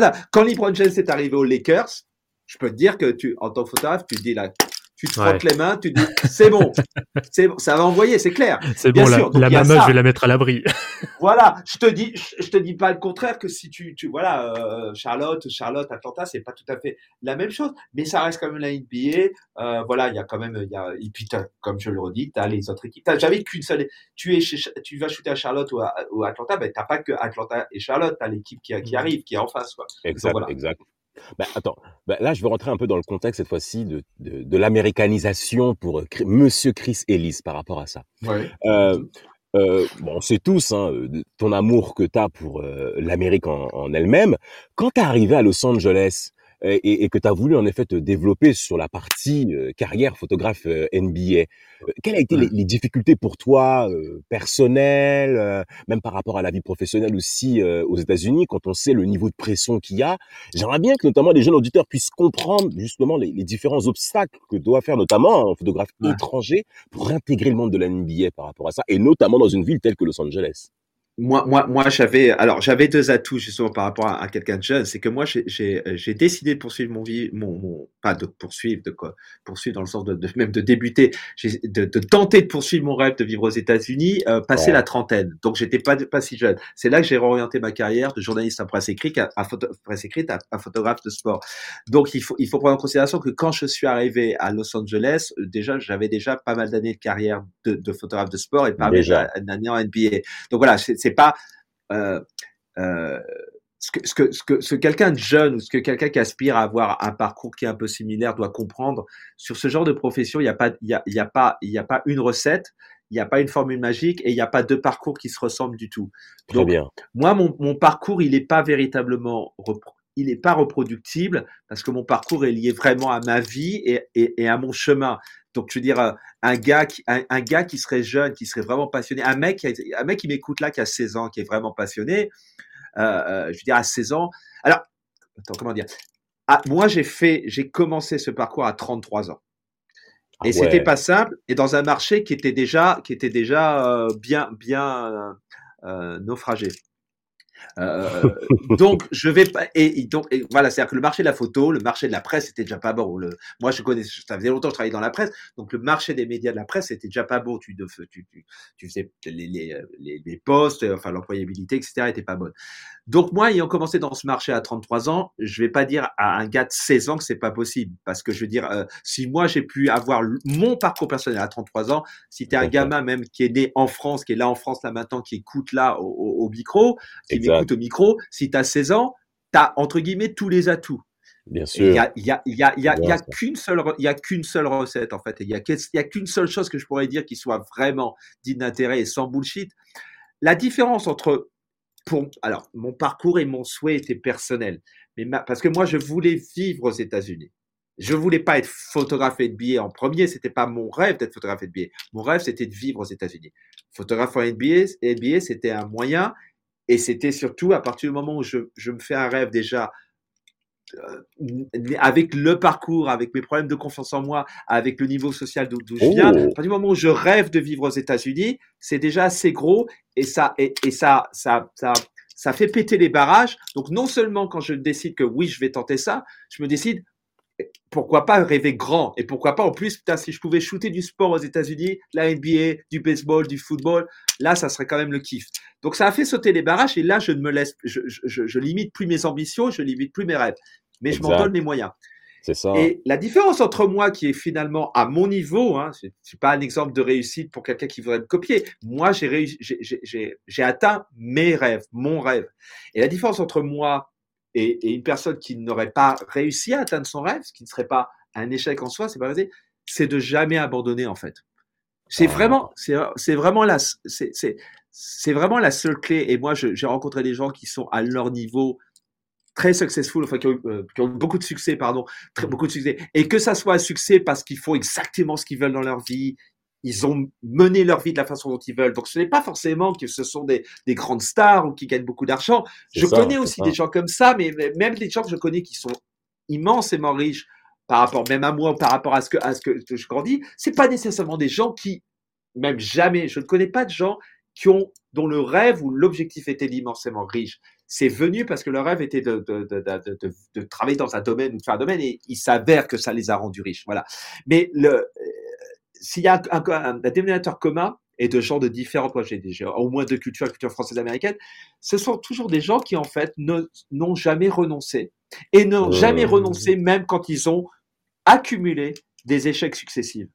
C'est-à-dire que, que moi, il y a plein de moments où je me suis dit, il y a plein de moments où je me suis dit, j'arriverai pas à gagner ma vie en, étant photographe de sport. Plein de moments où je me suis dit, je vais pas arriver à aller vivre aux États-Unis. Plein de moments où je me suis dit, je suis aux États-Unis, je vais pas y rester. Enfin, à partir, à partir du moment où j'ai, je, je suis je suis arrivé à Los Angeles, donc ça va faire 8-9 ans maintenant. Il y avait tout un tas de choses qui mentalement, je savais, je, je n'allais plus partir des États-Unis. Mais c'est arrivé à Los Angeles. Quand j'ai fait ma première année à Boston, j'avais aucune certitude. Donc il y a plein de moments où tu ne hmm. réussis pas, où tu même échoues, mhm. et où la seule différence entre quelqu'un qui va finir, tu, avec, si tu renonces à, à quel, quel, que soit ton, ton, ton, ton but, ton objectif, ton ambition, si tu renonces, c'est certain que tu n'y arriveras pas parce que tu as renoncé. Si tu renonces pas, tu vas peut-être mettre 40 ans de ta vie, mais tu, tu as toujours une chance d'y arriver. Tu vois ce que je veux dire? Dans n'importe quel domaine, et on parle de domaine un peu rêveur comme ça, si quelqu'un veut être acteur, il y, a des il y a des acteurs dans le monde entier, en France, mais comme aux États-Unis, ah oui, qui, ont, qui ont hein. éclaté à 42 ans, à 43 ans. Mmh, et des gens qui ont commencé à faire ça au lycée, des fois. Puis qui ont fait un collège avec un, major en, drama, en, en, école dramatique, et qui, ont, et qui ont toute leur vie fait un truc où ils auraient pu se dire, je jamais y arriver. Qu'est-ce que je fais? Qu'est-ce que je fais? Je peux pas avoir d'enfants parce que j'ai pas les moyens de, et qui ont un, un rôle. Où, tu vois, donc c'est vraiment la clé, c'est de jamais, jamais éclater. Après, si tu rentres dans le détail, moi, quand je suis arrivé à Los Angeles, comme je vous l'ai dit, j'avais déjà plusieurs années en NBA, j'avais plusieurs années, euh, voilà, je voyageais aux États-Unis beaucoup, donc il y avait plein de choses où j'avais les codes de la culture. Moi, j'ai fait beaucoup d'allers-retours entre les États-Unis et la France, bon, durant ma carrière de journaliste et, durant, et quand j'ai commencé ma carrière de photographe, et toujours avec la première, mon premier rêve, c'était le rêve américain. C'était de vivre aux États-Unis. Donc, dès le début, même quand j'étais un, journaliste, c'était facile. J'étais un correspondant, je partais couvrir des conventions à San Francisco, à Las Vegas, etc., interviewer des CEO, etc dans mon domaine qui était l'informatique professionnelle.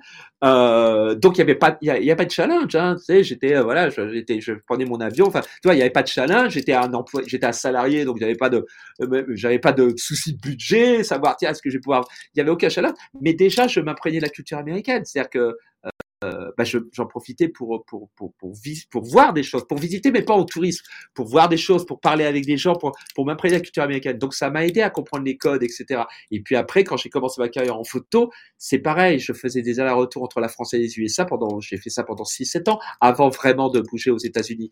Donc du coup, euh, euh ben, quand j'étais là un mois, deux mois, etc., je, je prenais, euh, voilà, j'apprenais plus. Et puis, euh, et puis toujours en retrait.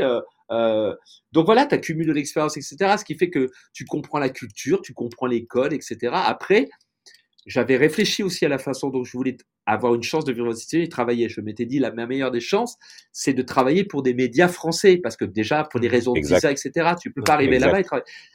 Donc c'était mon but. Si j'ai choisi la photo de sport, j'aimais la photo, mais je me suis dit, parce que moi j'étais un journaliste à écrit, je me suis dit, euh, pour vraiment bien, euh, euh, je vais pas pouvoir euh, travailler en correspondant à l'écrit tout le temps.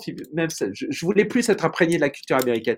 Donc ça m'intéressait pas d'être un correspondant pour les médias dans, en presse informatique, d'être un correspondant pour les médias français, parce que je voulais être plongé. Donc j'aurais tout le temps euh, les, mes clients auraient été français, etc. Et puis il y avait la, la langue. Donc je m'étais dit, alors si j'écris en plus que j'écris en français pour les médias français, si je me mets à écrire pour les médias américains, euh, même si je suis pas mauvais, je vais pas rivaliser avec quelqu'un dont c'est la langue maternelle et qui a fait une école de journaliste et qui a de l'expérience. Donc mon expérience, elle est bien, elle est bien pour comprendre les sujets, mais à l'écriture, et c'est important de bien écrire en tant que journaliste, d'avoir un peu un style ou enfin tu vois, d'avoir une plume et, d'écrire de façon chiadée.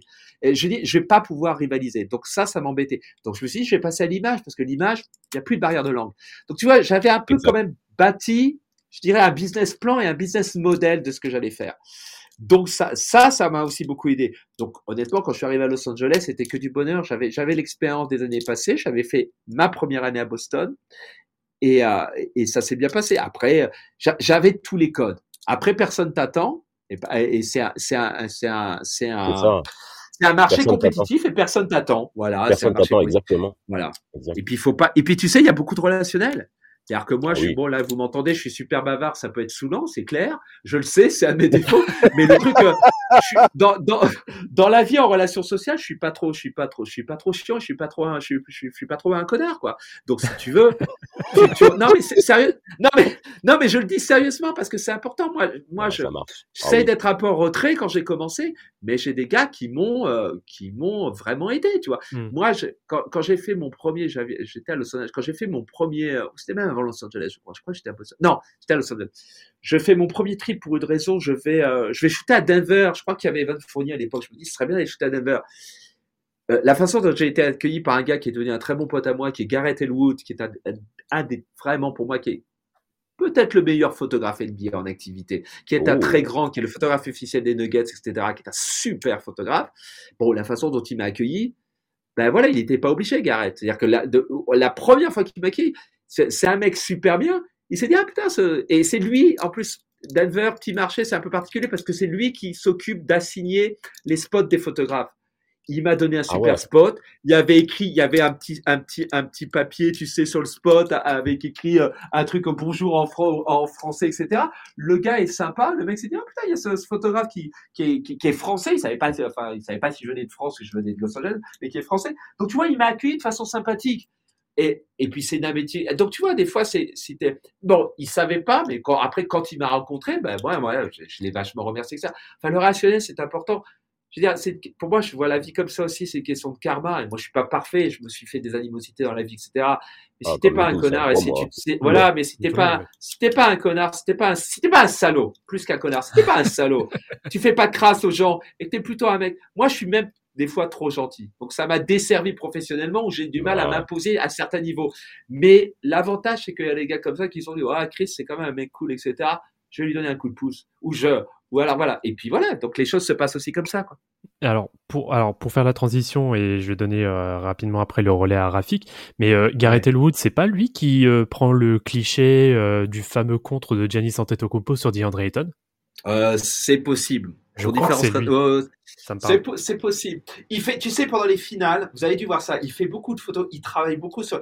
Ok, les photographes NBA comme ça, qui sont les photographes officiels NBA, travaillent avec des grands, des gros flashs, des strobes. Oui. C'est comme des gros flashs de studio qui sont dans les rafters, qui sont dans les hauteurs, là où il y a tous les éclairages et tout. Hmm. Donc, ils travaillent sur flash, c'est-à-dire qu'ils travaillent sur une lumière quand même de, de, studio, qui est différente. Si tu regardes des photos de photographes NBA comme Andrew Bergeron, Garrett, Joe Murphy, euh, les gars qui sont sur le parquet, qui sont les photographes NBA des franchises, tu verras une différence de colorimétrie, de contraste, etc. Il travaille hmm. sur des flashs. Et lui, et, euh, alors, et, et, lui travaille, travaille sur ces flashs, c'est-à-dire qu'il éteint, et donc il peut avoir une série de huit flashs autour de l'arène. Mais il en éteint certains, il travaille sur. Donc il a ces effets que vous avez pu voir en finale où des fois tu as l'impression que la salle est éteinte. Complètement éteinte. oui. oui, Ouais, vous avez voilà. ça, voilà. Vous les avez vus parce qu'il fait ça à chaque finale, etc. Et il fait ça de façon de main de maître. Nathaniel, Nathaniel S. Butler, qui est, qui est le seul. On a deux parrains. Si tu es photographe de pied, je dirais que moi c'est comme ça que je les appelle. Hein. C'est mon truc à moi. Personne les appelle des ça. Mais il y a deux Godfather, il y a deux parrains. Il y a Andrew D. Bernstein sur la côte ouest qui est à Los Angeles. Et il y a Nathaniel S. Butler qui est sur la côte est qui est à New York City. Ces hmm. gars-là, c'est voilà, c'est les boss. Nathaniel faisait ça sur ses éclairages. Back in the day déjà, mais euh, il ne le, fait pas depuis, depuis assez longtemps. Garrett fait ça depuis quelques années. Il fait ça de, de, de, de main de maître. Euh, il, y a, il a un gars qui bosse avec lui aussi, qui est Bart Young, qui est aussi un pote qui travaille à Colorado. Il le fait aussi avec lui. Euh, c'est des photos qui sont absolument sublimes. Et, euh, donc Garrett, pour moi, c'est vraiment un, des tout meilleurs. Et euh, il n'entendra pas ça parce qu'il parle pas français, etc. Mais je lui rends toujours hommage parce qu'en plus, c'est, professionnellement, c'est probablement ma, plus belle rencontre en, NBA. C'est parce que c'est un gars qui est un, mec génial et qui est un photographe extraordinaire. Donc être ami de, être pote, être respecté et ami et avoir son amitié, c'est très important pour moi et c'est très gratifiant. Moi, j'aurais euh, j'aurais aussi une, autre question sur le relationnel. Mais d'ailleurs, tu, tu as encore anticipé euh, ma, ma, ma, question. Euh, et, euh, et en fait, je voulais savoir, euh, tu nous disais que c'était c'était quand même difficile d'en arriver à là où tu en es actuellement parce qu'il y a beaucoup de concurrence, les accréditations, etc. Donc, c'est important de rester positif, de, de, de rester optimiste, de de, de, de pas rentrer dans, dans, dans la négativité. Et je voulais savoir s'il y avait des, des, des, euh, des, personnes NBA, des acteurs NBA, des joueurs qui t'ont donné ce, surplus de positivité, ce surplus de d'énergie pour pouvoir continuer. Je dis pas que c'est une relation par message, etc. Mais par exemple, un joueur qui te reconnaît, un sourire, etc. Est-ce qu'il y a des acteurs NBA comme ça qui t'ont qui t'ont donné envie de continuer et d'y croire? Ah, je vois ce que tu veux dire. Euh, euh... Tu sais, alors là, on rentre dans un autre sujet, on peut en parler si voilà, mais euh, c'est euh, c'est vrai, c'est vraiment dur depuis de, depuis l'année dernière, depuis que la NBA s'est arrêtée en mars 2020, c'est vraiment dur. Et c'est c'est une nouvelle phase de ma carrière, etc. Et quand tu dis il faut garder la positivité, etc. C'est c'est une autre phase, on pourra en reparler. Dans le passé, quand c'était difficile, c'est pas vraiment, c'est pas vraiment un joueur nécessairement parce que c'est plutôt le game en fait, c'est plutôt le jeu. C'est-à-dire que moi, j'ai eu des périodes où, quand je vivais pas encore aux États-Unis, j'ai eu des périodes où j'allais aux États-Unis, j'étais, je, je, partais de France, j'allais aux États-Unis, j'étais là pour un mois, j'allais crêcher chez, chez, chez mon pote Roland à Chicago, euh, et, euh, et après je bougeais et j'étais dans des motels un peu pourris, où je, tu vois, parce que t'es sur, t'es en freelance, t'es sur un low budget, donc tu vois, c'est difficile, hein, je veux dire, voilà, tu t'es, tu, tu, tu, tu roules pas sur l'or, limite a du mal à gagner ta vie. Hmm, et dans ces moments-là où c'était dur, tu rajoutes à ça des, tes problèmes personnels. C'est-à-dire que quand, quand tu quand as, et c'est ce qu'un jeune doit entendre, c'est que quand tu as des rêves comme ça, quels que soient les rêves, pas forcément d'être français et vivre aux États-Unis, tu vas faire beaucoup de sacrifices et il faut, il faut pas se mentir. Et tu vas faire des sacrifices et les personnes à côté de toi sont pas nécessairement euh, prêtes à faire ces sacrifices et c'est normal ou alors les sacrifices que tu fais impactent tes relations. Voilà. Moi euh, voilà ça, ça, a été le cas. Euh, donc, quand j'étais dans des moments, euh, euh, c'est le game moi qui m'a. C'est-à-dire que quand j'étais dans tous ces moments difficiles, des fois, moi j'ai été, me suis trouvé dans la, à, Auburn Hill, hein, dans la banlieue de Detroit, de Detroit aller faire un match en plein hiver des Pistons à l'époque, à être dans un, à, être dans un dans un motel un, peu pourri parce que tu as pas les moyens, à te bouffer un, un burger dans un, dans un fast-food, il fait froid, ah, moi, je suis, je suis né à Tours, j'ai vécu en France, il fait jamais froid comme ça chez nous, tu vois. Là, tu arrives, t'as de la neige, il fait froid, c'est gris, c'est pas beau, tu voilà. Euh, donc tout ça, as, mais le moment, quels que soient ces moments-là dans, dans, ma vie, jusqu'à l'année dernière, tout le temps, mais après, bon, j'ai une très belle vie depuis, depuis, depuis, assez longtemps maintenant. Mais quand dans les moments très durs, le moment où je suis assis au bord du parquet, le moment où ça, avant même, avant que tu vois, qu'il y a l'échauffement, etc. Mais le moment où tu as l'introduction des joueurs, le moment, t'oublies tout. T'oublies tout. Et là, tu dis, chacun de ces moments, je veux dire ça, voilà, c'est là que tu trouves ta positivité. Donc, c'est le mmh. moment, la, tu sais, mon happy place, ça, ça a toujours été quand un match commence, quoi. Toujours quand j'ai eu des moments, j'ai eu des moments très difficiles à, titre professionnel, mais à titre perso. Et les plus difficiles, c'est quand le professionnel et le perso se, se, se, se, combinent. C'est-à-dire que ça va pas bien dans ta vie perso, tu vois, et en même temps, bah, tu vois là, tu étais là, mais euh, putain, t'es, à découvert, tu sais pas comment tu vas, tu t'es, limite des fois comment tu vas pas, tu vas bouffer le prochain repas, mais, mais putain, t'es, t'es, t'es, t'es, là, quoi, t'es un faute, t'es, t'es, légitime, et le match a commencé, tu le shootes, et t'as tout le match, et puis après, tu rentres dans ton hôtel pourri, dans ton motel, puis tu édites tes photos et tu es encore dans le match et c'est ton travail. Et c'est ton travail. Et pendant longtemps, mes photos, elles n'allaient pas loin. Enfin, je veux dire, j'avais un client, puis deux clients. Je pouvais, euh, euh, la façon dont les, les, droits sont gérés par la NBA, tu peux pas si tu travailles pas pour une agence, tes photos ne vont pas dans une agence, elles vont pour... donc mais tu es encore sur les photos et puis c'est ton travail et puis c'est ton patrimoine que tu commences à construire.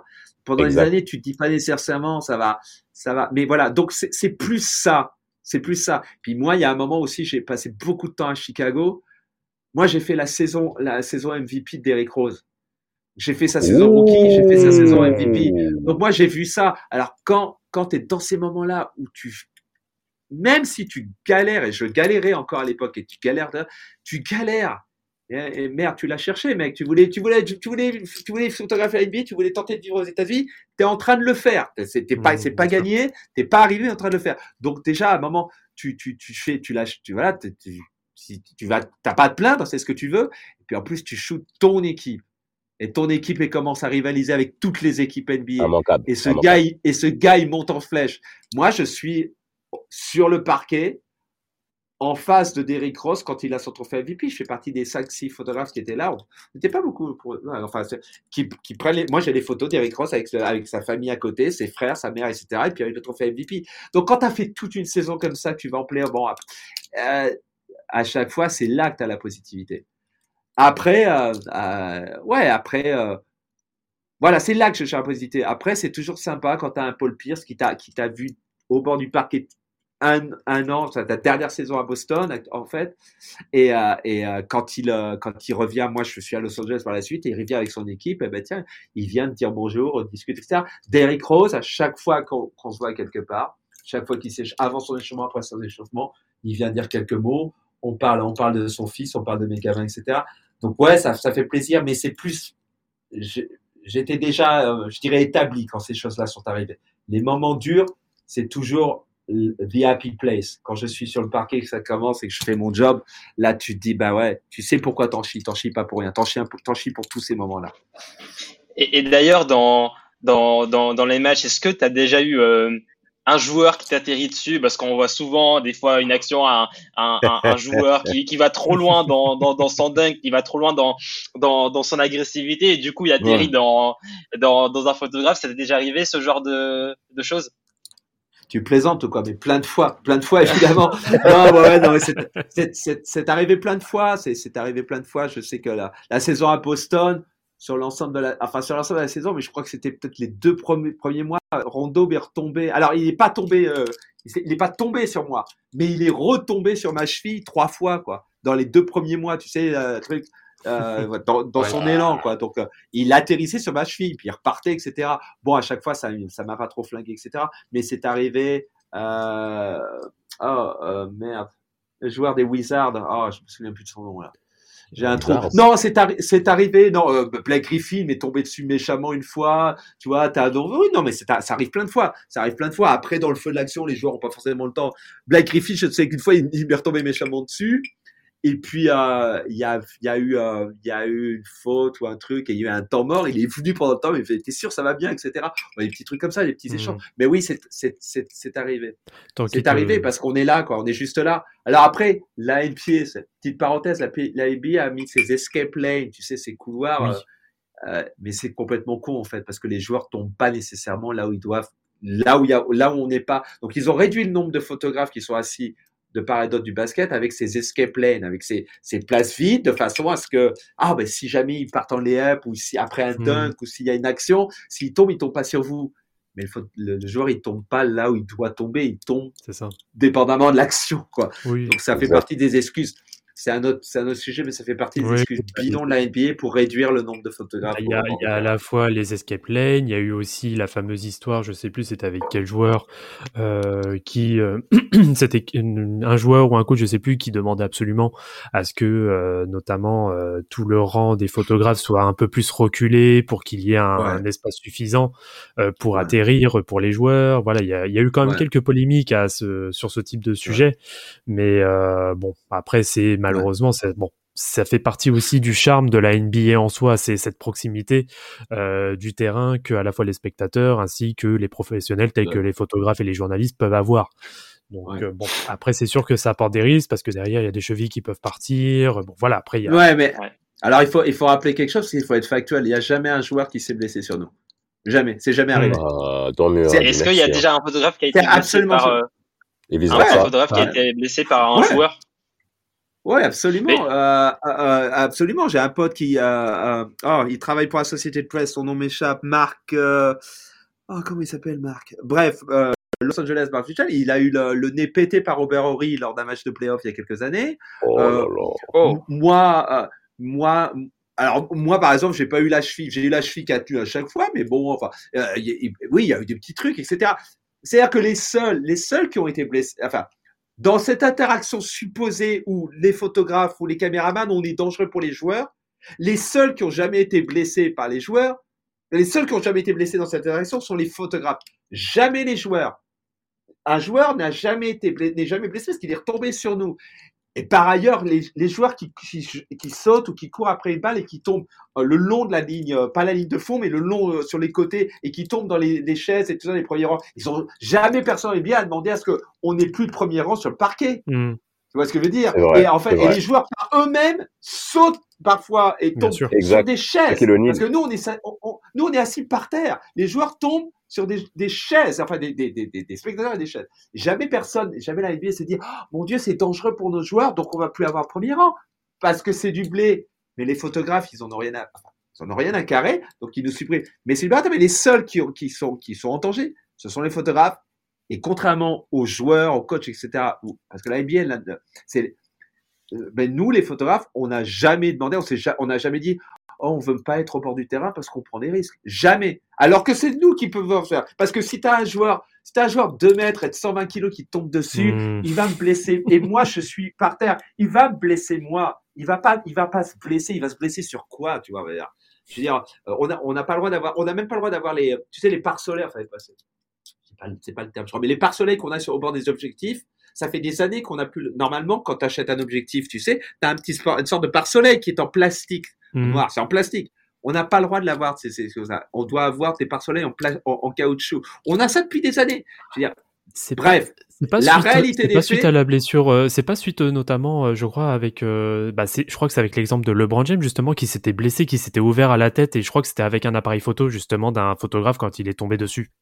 C'est pas suite à ça? Déjà, il s'est pas, il s'est, ah, pas blessé quoi. Oui, enfin, il, s'est, voilà, il, a, une coupure. Non seulement il s'est pas blessé, il a floppé.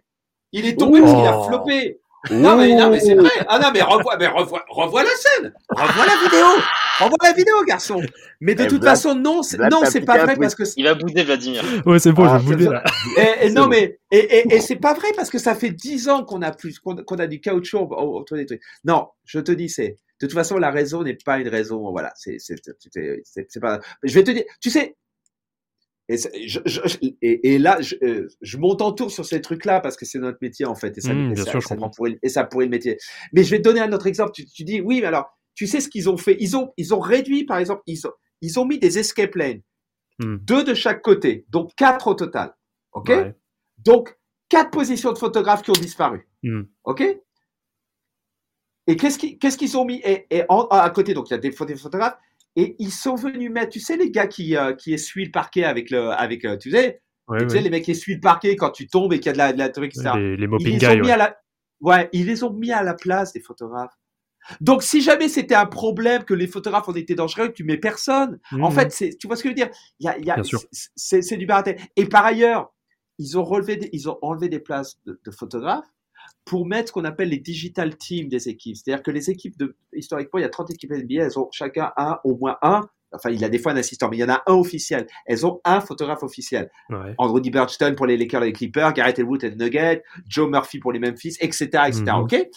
Mais les équipes, ça, c'est un joueur qui travaille, euh, les, gars sont les photographes de l'équipe et travaillent aussi pour NBA Photo, NBA Entertainment. Mais les équipes NBA, les gars sont aussi ce qu'on appelle depuis quelques années les digital teams. C'est les gars qui font les vidéos pour les Instagram Stories. Les gars, ils font des vidéos, ils font des photos. Voilà. Et ils font aussi des photos et des vidéos, tu vois. Et mhm. ces gars-là sont mis au bord du terrain à notre place. Ah. Alors, bah, donc tu vois, donc c'est pour ça qu'il faut que tu comprennes que il faut, il faut, il faut arrêter, il faut que le public, parce que moi je lis ça sur des commentaires des fois sur, bien les sites, parce que tu es ça, parce que c'est ça, et ça, parce que les, le, fan d'avant te dit ouais non, ils ont pas, ils sont trop près, c'est dangereux pour les joueurs, blablabla, etc. Donc je veux rappeler aux fans qui pensent ça que déjà on n'a jamais, par notre rôle passif de truc, blessé un joueur, que les joueurs dans le pire des cas, c'est les joueurs qui nous blessent. Et on s'en fout.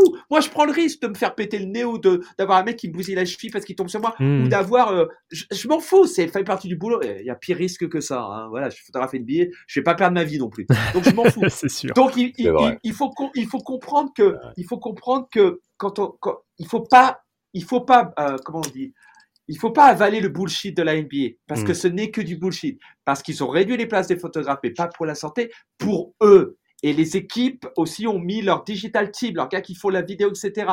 Donc que des choses comme ça. Ils ont mis les mecs, ils ont, ils ont mis les gars, euh, les gars qui donnent les serviettes aux joueurs avaient tendance à être sur le côté du banc ou derrière le banc. Hmm. Ils sont devant le banc, au coin du terrain, oui. à une place qui était une place de photographe. Donc faut arrêter les conneries, tu vois. Faut comprendre une fois pour tous qu'il y a toujours ces gars au bord du terrain et, et, et, et c'est voilà, c'est du barata. Et si tu regardes, dernier truc, regarde les, regarde, les regarde euh, le collège NCA et regarde, regarde les matchs il y a, il y a 15 ans quoi. Oui, oui, bien sûr. Blindé. Mm. mais attends, mais t'as déjà entendu et les mecs, les Jordan, etc. Enfin, puis la NBA était plus physique. Il n'y a jamais eu de blessure de ces gars-là. Tu tombes sur un photographe, tu vas faire mal au photographe. Tu tombes sur un photographe, tu vas te faire mal en tant que joueur, comme tu te serais fait mal sur le parquet, ou mm. tu vas te faire mal comme tu te fais mal quand tu plonges dans les, dans les, dans les sites, enfin dans les tribunes, quand tu plonges sur le truc, tu vas te faire plus mal sur un, un, fan qui est là avec sur sa chaise. Nous, on est assis par terre. Oui, au pire, au pire, t'as au pire, t'amortis la fuite et voilà, ouais. Ouais, ouais. Mais Allez, euh, on arrête alors... d'en parler, je suis en train de monter dans les régimes. Voilà, voilà. je m'énerve, je m'énerve. Heureusement que, heureusement que quand tu, quand tu, quand tu as commencé, il n'y avait pas de joueurs comme euh, Eddie Curry ou Derrick Coleman. Là, je pense que ah, il t'aurait oh. éclaté. Euh. Mais alors, je, bah, tout d'abord, oui, j'ai une petite pensée pour le photographe hein, qui s'était pris les, euh, qui s'était pris les pieds de Dennis Rodman dans les parties intimes au passage. Mais en dehors de ça, bah, c'est bien parce que du coup, tu anticipes une question que j'allais te poser par la suite. C'était notamment la, la place que maintenant prennent les réseaux sociaux et tous les réseaux d'influence. Ah justement, quel est, quel est ta, justement, quel est ton point de vue? Alors, tu as déjà commencé, j'ai déjà eu un début de réponse vis-à-vis de ça, mais c'était de savoir un peu, ouais, quel est, euh, bah, comment maintenant vous arrivez un peu, on va dire, à vous partager, euh, on va dire, la, les parts du gâteau euh, entre les, tous les influenceurs des réseaux sociaux, donc avec notamment tous ceux qui ont le compte Snapchat de la NBA, Instagram, bon voilà, tous les réseaux, on va dire, un peu plus d'influence et qui ne sont pas, moi j'appelle pas ça en effet du, enfin, les nouveaux médias. Voilà, on va dire ça comme ça. Ouais. Qu'est-ce que bah, Qu'est-ce que tu veux dire par se partager euh? bah, ce, que, ce que je veux dire, c'est enfin, c'est surtout d'avoir ton, ton, point de vue vis-à-vis de ces nouveaux médias.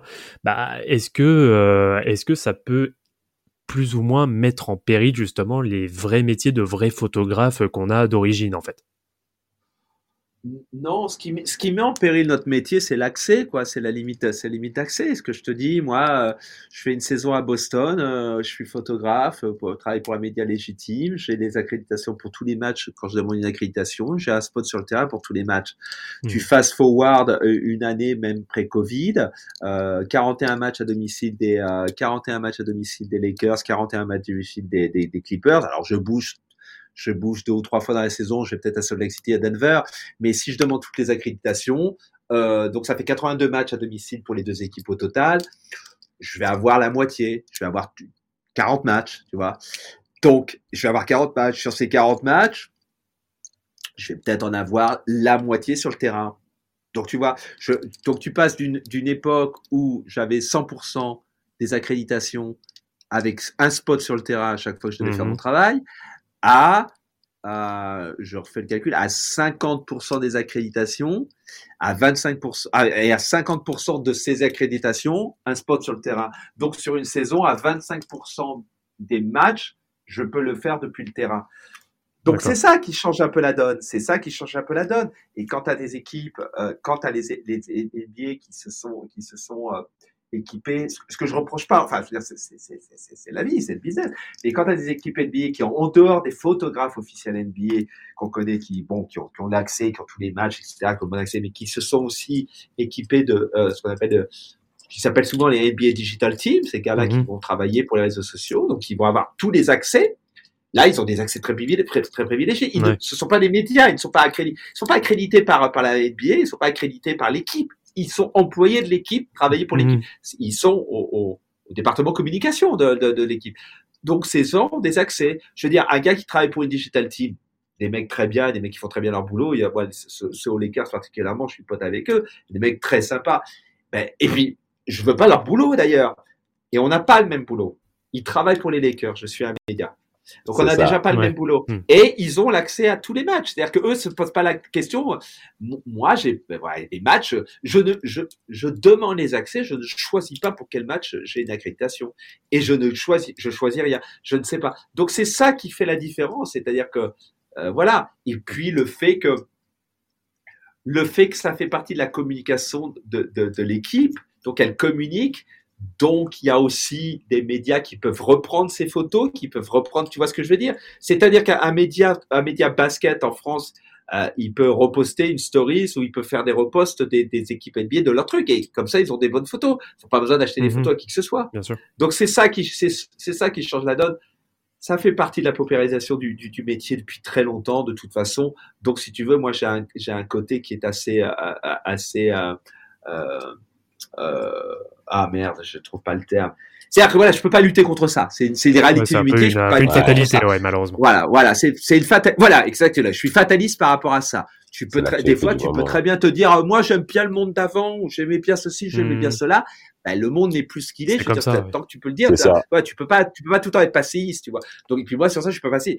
Euh, ça, ça, ça impacte beaucoup ma situation depuis un an et ça impacte beaucoup mon désir de couvrir la NBA dans les années à venir. Parce que, comme je, je l'ai déjà dit à, l'occasion de notre interview, euh, bah, la NBA, pour, pour moi, je, prends la formule classique qui fait un peu vieux con, mais c'était mieux avant.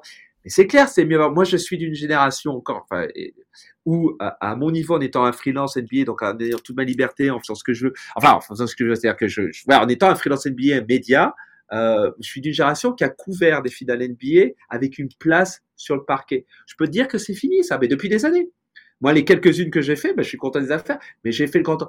Donc, si tu veux, ça, ça impacte plus dans ce sens-là. C'est-à-dire que quelqu'un qui commence sa carrière, quelqu'un qui commence sa carrière maintenant, à peu de choses près, à moins qu'il devienne l'assistant d'un photographe officiel de NBA ou qui travaille pour une équipe, mais être en un temps média, à peu de choses près, il n'aura plus jamais les conditions que j'ai eues. D'accord. Et, et, ça lui manquera, ça lui manquera pas parce qu'il les aura jamais connus. Hmm. Il sera déjà content, tu vois, un mec, un mec qui rêve de shooter la NBA, il sera content de shooter la NBA. Euh, moi, le problème, c'est que moi, j'ai shooté la NBA. Moi, j'avais, j'avais, euh, j'avais Kobe Bryant en face, en face de moi, avec Phil Jackson sur, sur le, sur le, sur le côté, faisant, faisant face à Michael Pietrus en 2009. Voilà, hmm, hmm. en face de moi, en, en finale. Donc voilà, moi, j'ai connu ça, donc je sais ce qui me manque Ouais, bien sûr. je vieillis, je vieillis. C'est un discours de vieux con, mais c'est vrai que je vieillis. à, à, à, 50 ans, si tu veux, dans 3 ans, je suis pas sûr que je vais, je vais, je, je, je ça va m'exciter bien longtemps de prendre, de faire deux heures et demie de route pour aller à Memphis ou Atlanta, Charlotte. Si euh, 9 fois sur 10, je suis dans les gradins et puis je joue dans les gradins. Hmm.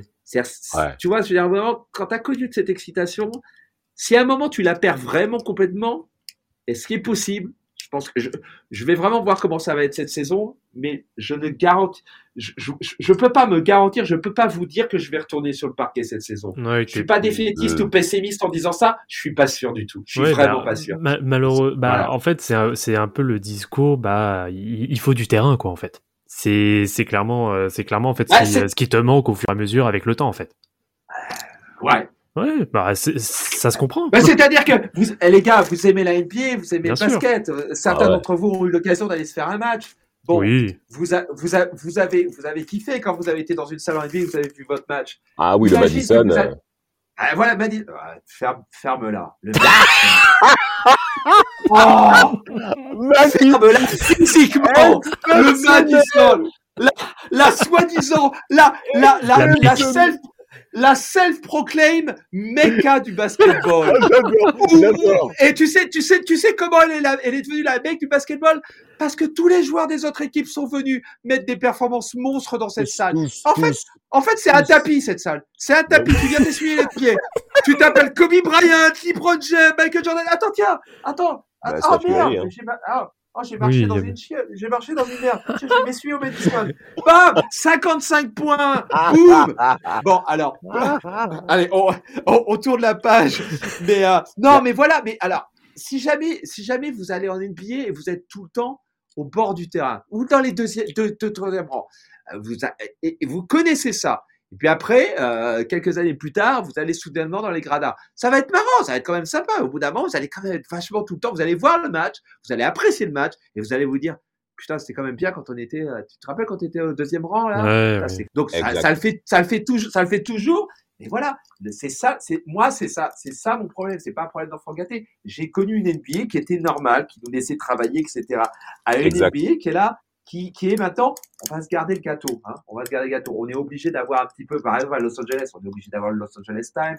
Il faut bien lancer un truc. On va avoir euh, Reuters, Getty Images, la Société de Presse. Tous les autres, c'est bon. Enfin, vous, allez, vous allez dans les gradins. Ben, quand t'as rien connu d'autre, et puis quand c'est ton, et puis tu fais ton job aussi. Quand t'as besoin de bouffer, tu fais ton job. Hmm. Mais, mais quand t'as connu autre chose, je dis, voilà, putain, quoi, tu vois. Il faut, il faut que la moitié. Ouais, pardon. Non, je t'en prie pas de souci. Bon, alors, juste une réponse si, je, vais te poser deux questions. Tu répondras allez, Réponse. pour chacun, pour chacune de ces deux questions, tu répondras par deux joueurs NBA. C'est-à-dire, alors dans tous les clichés que tu as eu, dans tout le box que tu as eu, de tout le shooting que tu as eu depuis que tu es en NBA, quel est, quels sont les deux premiers joueurs NBA que de notre ère en question que tu as apprécié photographier dans tous les résultats que tu as eu? Et j'aimerais aussi que tu donnes euh, les deux mecs, les deux joueurs NBA auxquels ça s'est vraiment pas bien passé aussi, à qui tu as été, le résultat donné de tes photos ne, te convient pas. Le résultat Alors, euh, Kobe Bryant. Super. Jamais, jamais une mauvaise photo avec Kobe Bryant. Pas possible. Jamais. Jamais. Jamais. Non, jamais. Ben non. Puis en plus, Kobe Bryant, c'est vraiment, enfin, tu plis, tu, tu, tu shootes, tu plisses les yeux. As, surtout pour moi, tu as presque l'impression de voir Jordan. J'ai pas pu shooter Jordan à la grande époque. J'ai pas, j'ai pas pu shooter Jordan du tout. Kobe Bryant, t'avais un petit peu à côté. Ah, t'as quand même quelque chose. Non, mais euh, euh ça, c'est fondamentaux, sa, sa gestuelle, etc.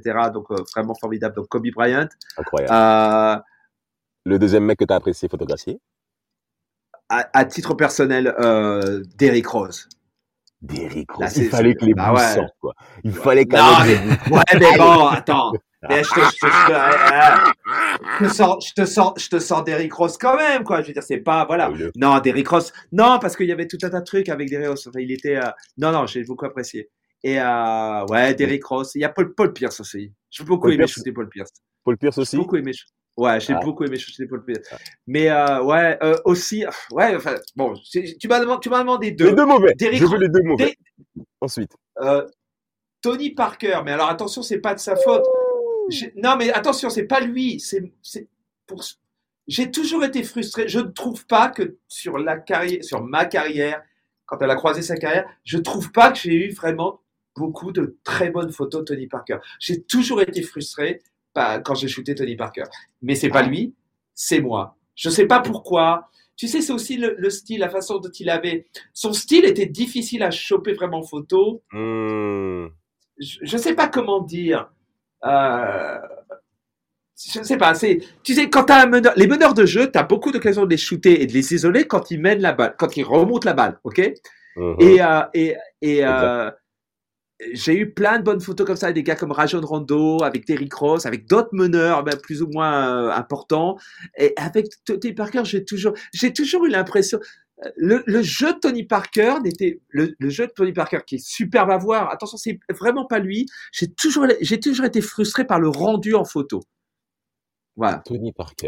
Tony Parker, quand il rentrait dans la raquette, etc., tu vois, c'était, tu vois, il, il, il finissait, il le dit lui-même, hein, il n'y a pas de, il n'y a pas de moquerie de ça. Il finissait souvent à terre. Son jeu, c'était de rentrer par tous les moyens, pas, pas en l'air. Il allait contre des gros calibres, il finissait à terre. Ah oui, et, hein. et, son jeu comme ça, de provoquer la faute, de rentrer, de passer en dessous de l'état, fait que tu avais plein de photos où tu, et eh ben, tu avais un joueur qui lui bloquait, tu vois, parce qu'il allait au contact, il était en dessous, puis il n'était pas.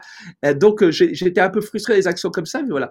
Donc, c'est, il y a, ouais, y a, ouais, je dirais Tony, Tony Parker. Et le deuxième?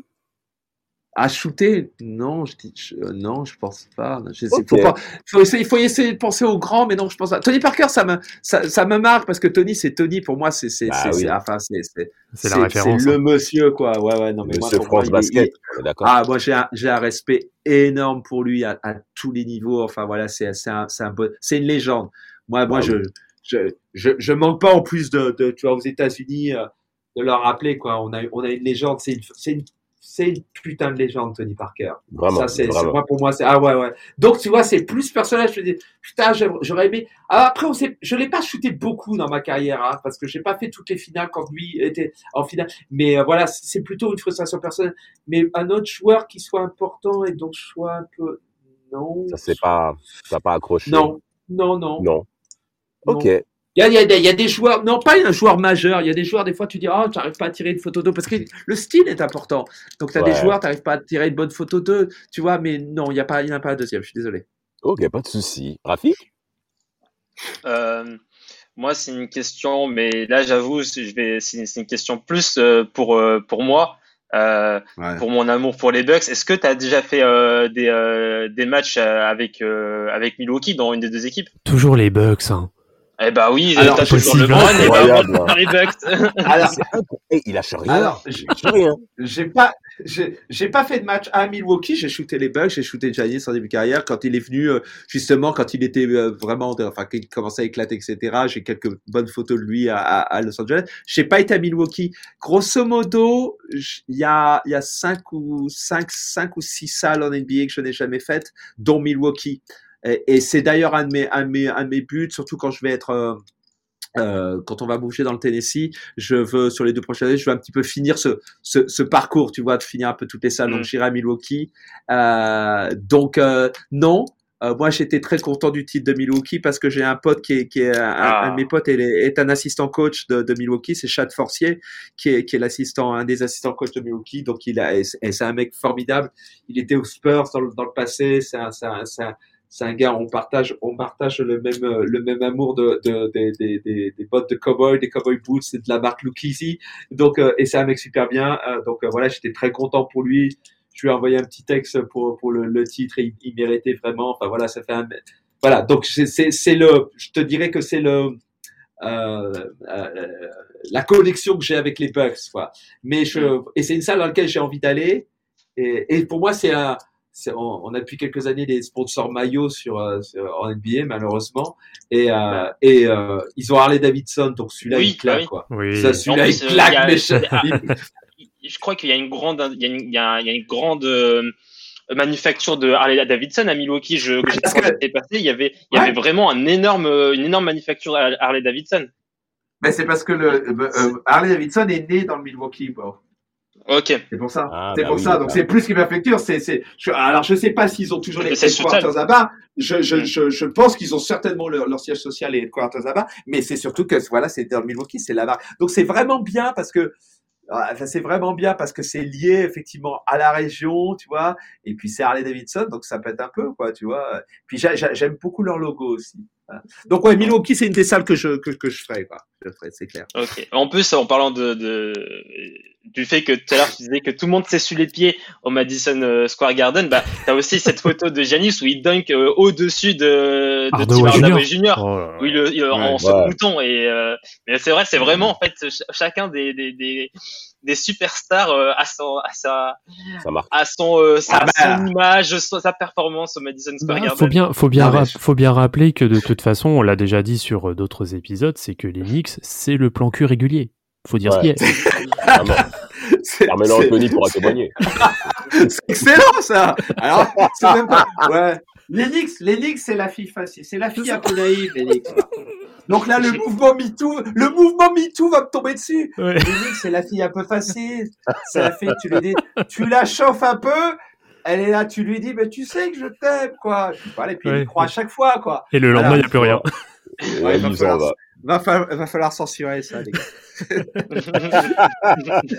on va on va arriver de toute façon à la, à la fin euh, de ah de cette de cette interview. Déjà merci à ah, toi pour euh, pour tout le temps euh, consacré à cette interview. Mm. Et en fait, on va on va clôturer, je pense, sur une question qui va être très simple. Qu'est-ce qu'on peut te souhaiter pour la suite? On va clore déjà, on va pas clôturer parce que clôturer c'est un parc. Hein. Oui, pardon, merci, merci maître Capello, pardon. Ah, oh comment je, comment je t'ai bâché là, comment je t'ai bâché là. Ah, je, suis... ah, je, je reprends le contrôle là, le poster en dunk là sur la. On va clôturer l'interview. Ben non, gamin, on va, on va rien clôturer. C'est un Là, fais gaffe, là, tu fais, tu fais comme, tu, tu, fais comme moi avec Kevin Durant, là, t'es en train de me sortir de ma zone de confort, là, c'est pas bien, là. Oh. oh. non, et du, et du, coup, je fais le con, je fais le con parce que j'ai passé un bon moment. C'était quoi la question J'ai oublié la euh, question. C'était, alors. C'est quoi la... Qu'est-ce qu'on peut te souhaiter pour la suite? Ah, Sur un plan professionnel, on peut me souhaiter que, que euh, j'y crois pas vraiment, mais on peut me souhaiter que, que, que, qu'on revienne un peu à une situation un, un, peu, un peu pré-Covid en termes de, en termes de NBA pour nous les photographes. C'est-à-dire, grosso modo, c'est que je me fasse pas, il va y avoir, c'est ça, il va y avoir 82 matchs cette saison à domicile pour les Lakers et les Clippers, 41 matchs chacun, ok? Mhm. on, peut me souhaiter que j'approche, que je dépasse la trentaine de matchs accrédités. Donc, souhaiter que j'ai un peu plus, j'ai un peu plus que, que 5 matchs sur le terrain, si j'ai 5 matchs sur le terrain. Sur un titre professionnel, c'est ce qu'on peut plus souhaiter. Après, euh, et je suis pas, je suis pas d'un naturel négatif. Hein, genre, je, je, voilà, enfin, tu, voilà, je j'aurais pas eu le parcours que je, que j'ai eu mmh. avec un naturel vraiment négatif. Il faut toujours un peu y croire. Après, sur un, un comme j'y crois pas trop, il faut me souhaiter de pouvoir tenir. Je vais faire ma saison à Los Angeles. Je déménage pour le Tennessee en juin l'année prochaine. Donc après ma saison 2022-2023 sera dans le sud, sera entre Atlanta, Charlotte et Memphis. Euh, si jamais, ce que je crains, euh, ça soit pas bon à Los Angeles. Ça pourra être peut-être meilleur dans les petits marchés comme ça où ils pourront un petit peu revenir à une situation un peu plus où ils nous donneront un peu plus d'accréditation et plus de spots. Et puis moi, je voudrais tenir. Mon idée, c'est de, de, tenir parce que je sens que ça va être de plus en plus difficile, sans être mhm. négatif, je sens. Donc mon idée, c'est de tenir euh, 4 ans à partir de, de maintenant, donc au moins 3 ans quand je serai dans le Tennessee. Comme ça, j'aurai 20 ans de carrière en, NBA. Ah c'est un petit, ces temps-ci, c'est un petit peu ce que je me suis dit parce que cette dernière année était vraiment dure et, euh, et puis je perds un peu, tu vois, je perds un peu la flamme. Et, euh, et, et, et, donc, du coup, je perds un peu la flamme, tu vieillis. Et puis, je, fais d'autres choses hein, en, photo. Je suis plus, plus, investi dans la culture western.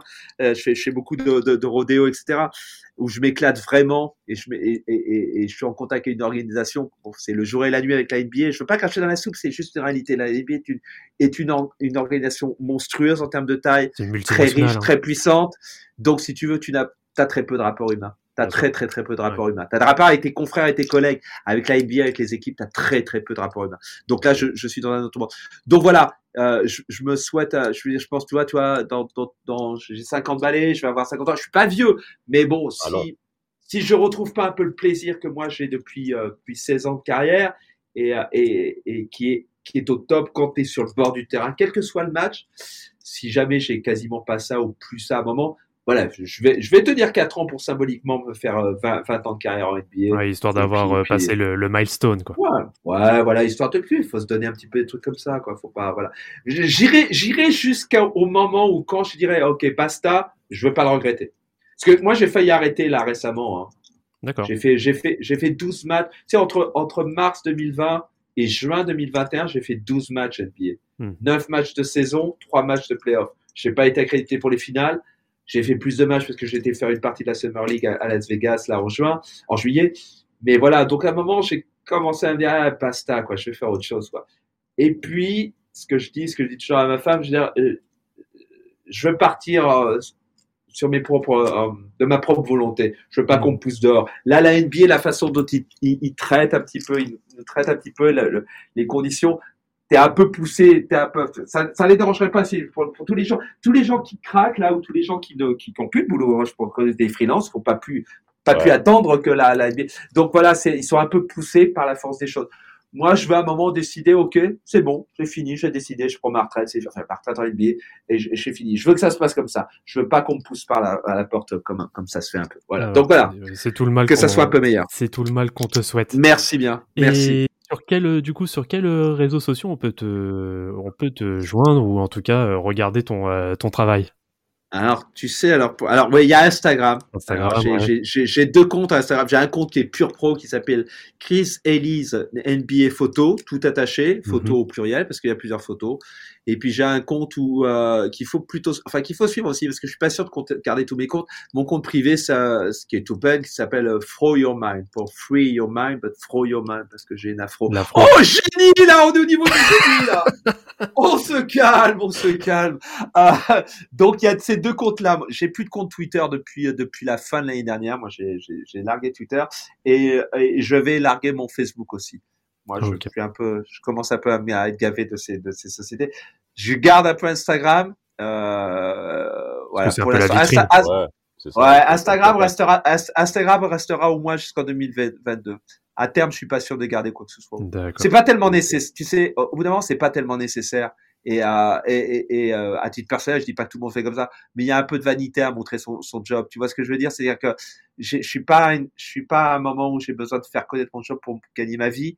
Si j'avais pas mon compte Instagram Chris Ellis NBA photo, qu'est-ce que ça changerait La seule chose que ça changerait quand les gens, on parle, ils disent, ah mais t'es photographié de billets, et est-ce que je peux voir tes photos? Le plus simple, c'est de leur monter mon compte Instagram. Bien sûr, ouais, au lieu d'un book. Mais euh, voilà, voilà, donc c'est plus simple.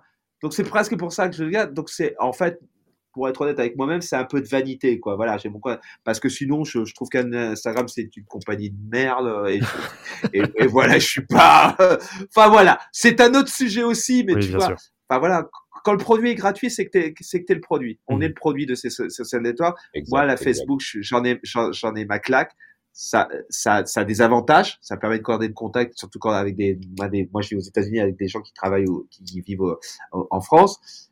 Mais là, je vais fermer mon compte Twitter, euh, Facebook après avoir fermé mon compte Twitter. Mmh. À un moment, je laisserai, je garderai plus mon compte Instagram, je pense. Mais toute l'année 2021 et 2022, je, je garderai mon compte Instagram. Voilà. Chris Elise NBA photo, Throw Your Mind. Et voilà.